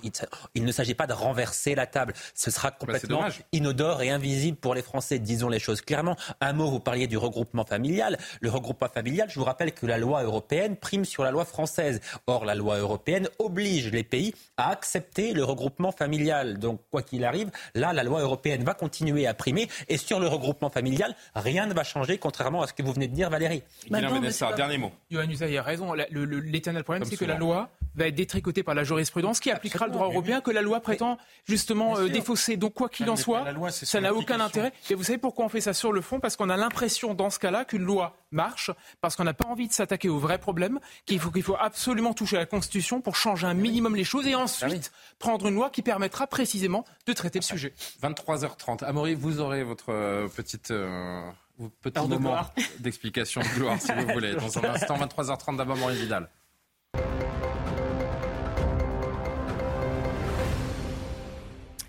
Le département du Pas-de-Calais en alerte rouge après le passage de la tempête Kiaran. Une crue exceptionnelle est attendue notamment au niveau de Saint-Omer où la crue pourrait dépasser l'historique de 2002. La vigilance rouge est en vigueur jusqu'à demain soir. Les écoles resteront fermées dans 33 communes. Alors que la journée nationale de lutte contre le harcèlement scolaire se déroule le ministre de l'Éducation nationale, Gabriel Attal, sera demain aux côtés de 200 élèves dans un lycée parisien pour marquer leur mobilisation contre ce fléau. Accompagné de Brigitte Macron et du chanteur Mika, de nombreuses anciennes victimes de harcèlement témoigneront tout au long de la matinée, suivi d'un point presse du ministre et de la Première Dame, tous deux engagés dans cette lutte. Quatre mineurs poursuivis pour harcèlement scolaire ayant entraîné le suicide du jeune Lucas, 13 ans, en janvier, ont été relaxés par euh, la Cour d'appel de Nancy. La Cour a relevé le caractère odieux de propos qui avaient été tenus par les prévenus, deux garçons et deux filles. Mais elle souligne l'absence d'effet démontrés de ces propos sur la santé mentale de Lucas et pointe l'absence de lien de causalité avec le suicide du collégien.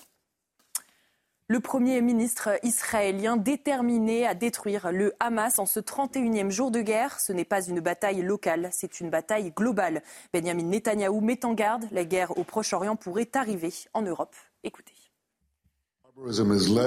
La barbarie est dirigée par l'axe de la terreur. L'axe de la terreur est dirigé par l'Iran. Il comprend le Hezbollah, le Hamas et les Houthis. Il cherche à ramener le Moyen-Orient et le monde à une époque sombre. Si le Moyen-Orient tombe entre leurs mains, l'Europe sera la prochaine et personne ne sera en sécurité. Ce n'est pas une bataille locale, c'est une bataille mondiale.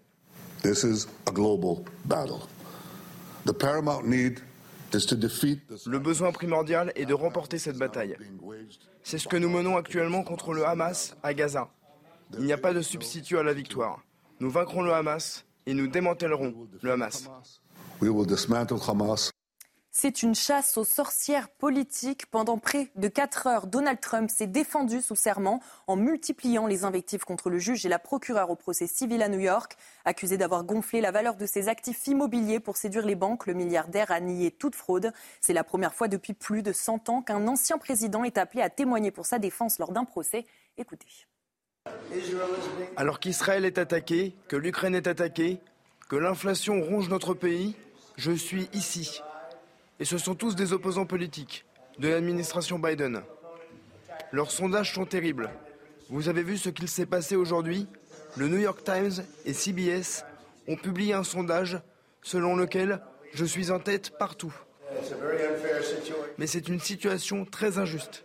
Il s'agit vraiment d'une ingérence électorale. Et c'est le cas.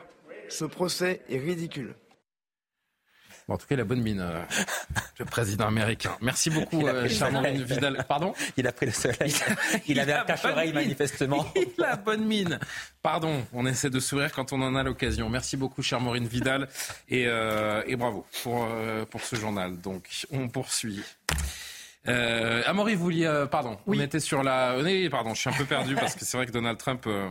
Amaury, non, mais oui, allez-y. Euh, Amaury, sur le, la loi immigration qui, a, qui, est arrivée au Sénat, vous vouliez apporter une, une précision, pardon. Et ce que disait Karima sur les pays nordiques qui s'allient pour renvoyer des, des personnes en situation régulière?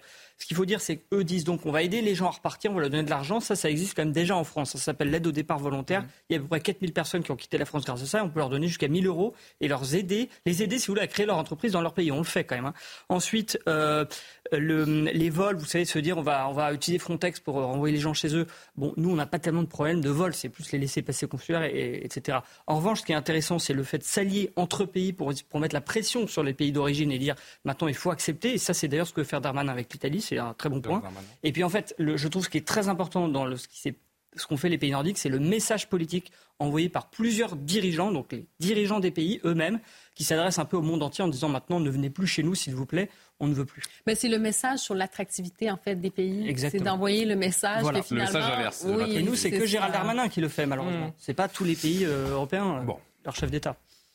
Il reste combien de temps au Sénat le projet de loi? Combien de temps il reste au Sénat? C'est une très bonne, ah, question. Bonne question. Ah, je ne pensais pas vous piéger. Non, non, je, 10 jours. Je pense que ça durerait deux semaines. Ouais. Ça va durer deux semaines. Ah non, 10 jours, c'est du pont Bon, on aura le temps d'en. C'est vendredi, ça va être vendredi, non Oui, Eric Dupond-Moretti. C'est vendredi. C'est la semaine, une semaine. Bon, tiens, un autre sujet avant de conclure cette émission. On aura le temps d'évoquer un dernier sujet. Ça a beaucoup fait parler ce, ce petit séjour en Nouvelle-Calédonie, en Polynésie française. On parle évidemment d'Anne Hidalgo qui a déclenché un tollé euh, avec ce voyage. La mairie de Paris qui a décidé de dévoiler le montant du déplacement. Officiellement, ce long déplacement de l'édile parisienne qui se déroulait entre autres dans le cadre des JO 2024, le voyage à Tahiti et Nouvelle-Calédonie de trois semaines d'Anne Hidalgo et sa, délégation pour inspecter les installations olympiques des JO a coûté 40 955 euros pour les vols en avion de 6 personnes et 18 545 euros de frais de restauration. La maire a prolongé, la maire hors délégation a prolongé son déplacement officiel par un temps privé intégralement pris à sa charge, nous dit-on. La ville de Paris précise que la mairie est allée au-delà de ses considérations, puisqu'elle a même décidé de financer par ses propres moyens son billet retour le 5 novembre euh, dernier. Ça vous a choqué ce déplacement? Alors, peut-être Guillaume Benessa, tiens, pour commencer. Moi, non, j'aimerais avoir l'avis de c'est pas forcément votre sujet de prédilection, mais c'est un sujet, c'est ce qu'on appelle un sujet machine à café. Oui, c'est un sujet dont ah on non, discute non, tous. C'est pas du tout machine non, mais non, c'est le, si la façon dont, dont, dont, on en parle et cette polémique. Regarde, Anne Hidalgo est parti trois oui, semaines mais... à Tahiti au frais de la frais ouais, mais c'est les contribuables ce qu'on appelle un sujet. C'est ça. Donc. Oui, mais ça veut pas dire qu'il est pas important. C'est dire que c'est un sujet dont tout le monde discute. Voilà le, le, le, la définition de sujet machine à café. C'est peut-être euh, c'est peut-être un peu rapide, mais moi ce qui m'étonne, ça fait, je pense à, à l'affaire du homard. Vous savez.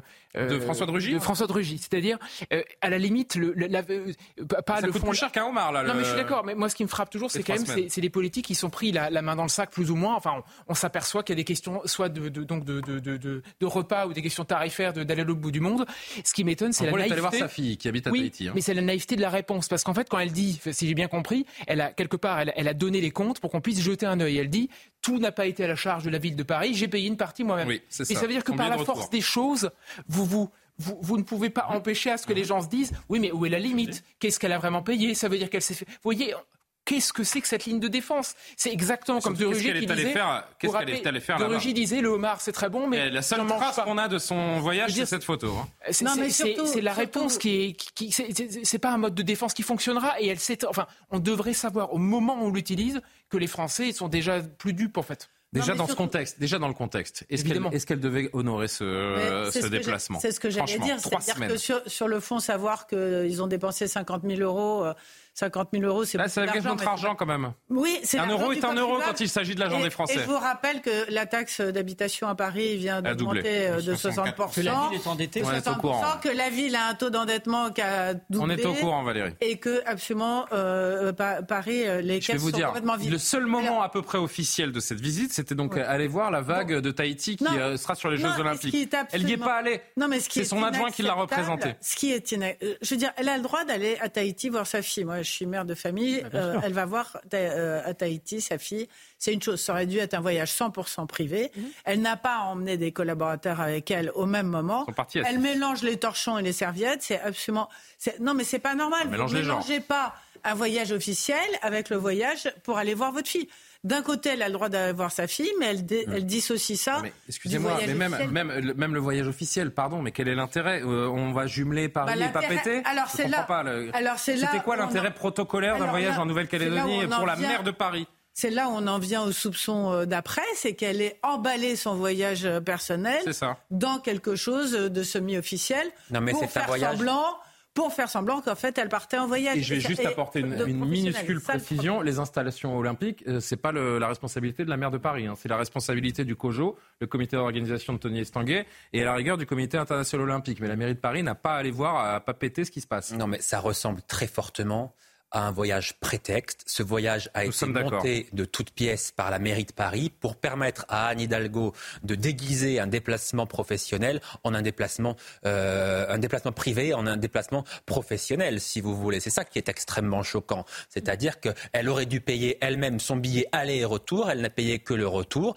On, on s'est dit, qu'est-ce qu'on pourrait trouver pour aller euh, passer quelques jours à Tahiti et ensuite me permettre de passer deux semaines de vacances avec ma fille. Voilà, la réalité, c'est ça. Ce déplacement n'avait absolument aucun intérêt. Il a coûté 60 000 euros. C'est 60 000 euros de trop pour les contribuables Même parisiens. si c'est une fraction euh, qui ont mis, résiduelle du budget parisien. Qui ont mis la main à la poche cette année, avec la taxe foncière qui a beaucoup augmenté, euh, vous l'avez dit, euh, les Français, légitimement, vont se dire, nous, on se serre la ceinture, les impôts à Paris augmentent, et, pendant ce temps, la maire de Paris s'absente trois semaines, donc elle n'est pas là pour gérer la ville. Elle s'absente trois semaines hein, et elle part en vacances avec une partie de notre argent. Eh bien, je trouve que c'est lamentable. Je veux dire, ce qui la sauve, ce qui la sauve, malheureusement, c'est le climat actuel et les tensions actuelles, parce qu'il y, y, a de telles problème dans notre pays que le, séjour polynésien d'Anne Hidalgo, on en parle de trois jours et puis demain, tout le monde pensera à autre chose.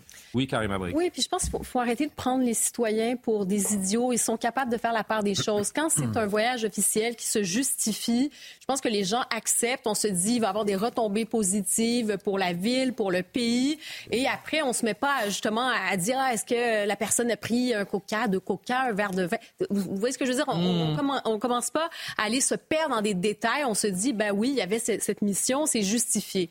Quand on sent qu'il y a une espèce de flou, qu'il y a des justifications, euh, qu'on se demande quel était l'objectif de la mission et tout ça, je pense qu'on contribue à décrédibiliser, premièrement, la parole politique, de décrédibiliser l'action politique aussi. Elle a sorti la pagaie, hein, pour pas faire de mauvais jeu de mots, pour euh, sortir de cette polémique. Faire très attention, parce que je pense que les citoyens sont capables de faire la part des choses et ils acceptent que les élus voyagent et ils acceptent aussi que les élus voyagent dans des conditions respectable parce que, bon, euh, je veux dire, chaque pays non plus, on n'envoie pas les gens euh, en pédalo, vous voyez ce que je... Mais je pense qu'il faut faire attention. Mais quand vous pensez au bilan carbone de l'opération, en plus, je veux dire, avec tout ce qu'on fait, tout ce qu'elle fait pour... Qu'est-ce que vous voulez qu'elle aille en trottinette à, Tahiti mais non, mais, on, on, va. Bah, il y a sa fille. Oui, mais elle n'est pas obligée. Bah, mais oui, il y avait aussi son. elle n'est pas obligée de il y avait aussi son directeur de cabinet, son chef de cabinet, son machin, etc. C'est pas possible comme bilan. Et Pierre Rabadan, qui est l'adjoint au sport, notamment. La tartufferie du niveau d'argumentation déployé par la mairie de Paris de Pourquoi On fait prendre la main dans le pot de confiture, voilà tout.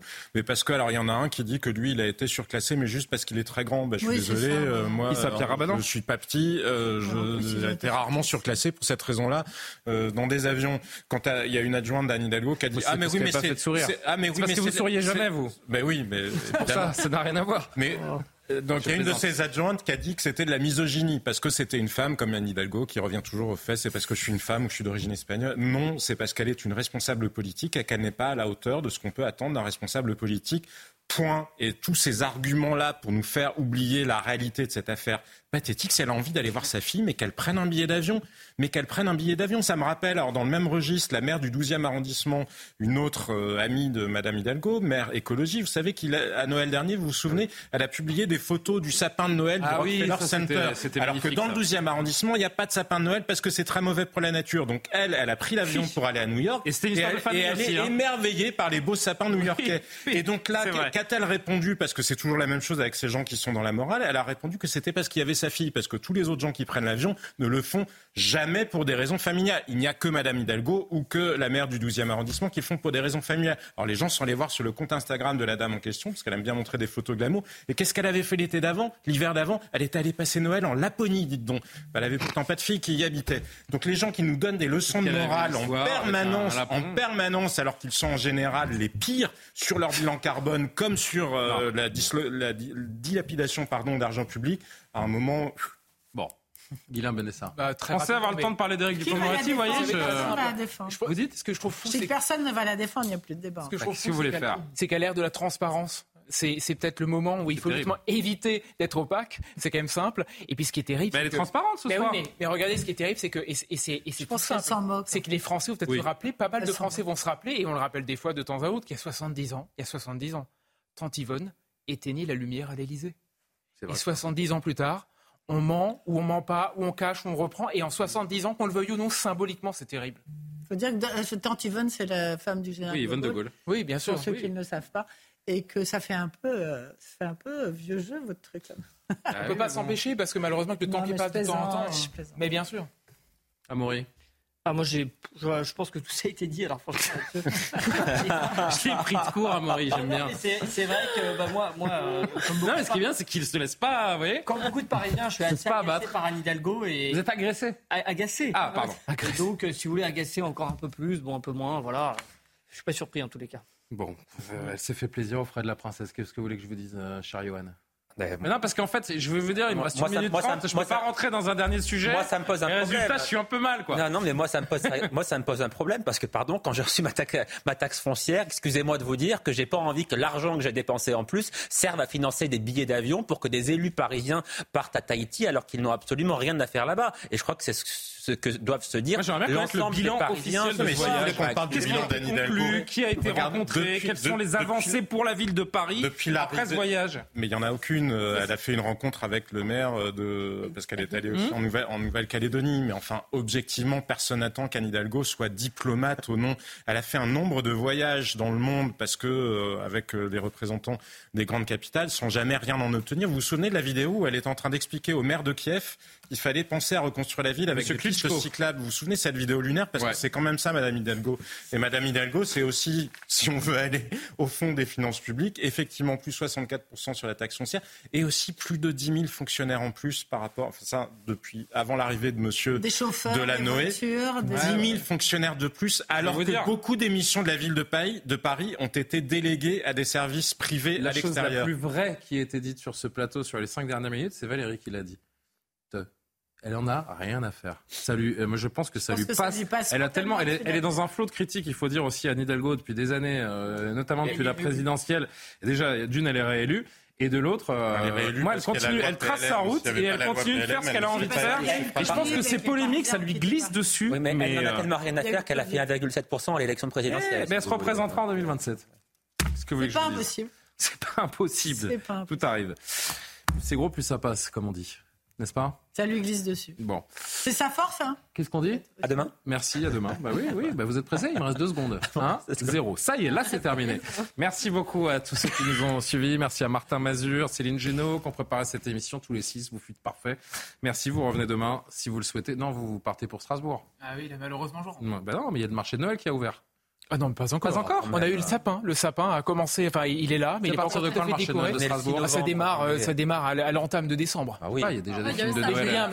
Mais, venez boire un verre de vin chaud. J'ai Martin en régie qui était là, qui était heureux parce que pour la première fois de la saison, j'allais rendre à l'heure. Et puis finalement, il me voit en train de discuter du marché de Noël et il se dit mais qu'est-ce qu'il me fait? Il est insupportable. Voilà ce qu'il me dit. Merci les amis de nous avoir suivis. Demain, un nouveau rendez-vous avec Soir Info. Bien sûr, l'édition de la nuit, c'est avec Isabelle Piboulot. Isabelle Piboulot. Merci les amis. À demain. Bonne soirée. Thank you.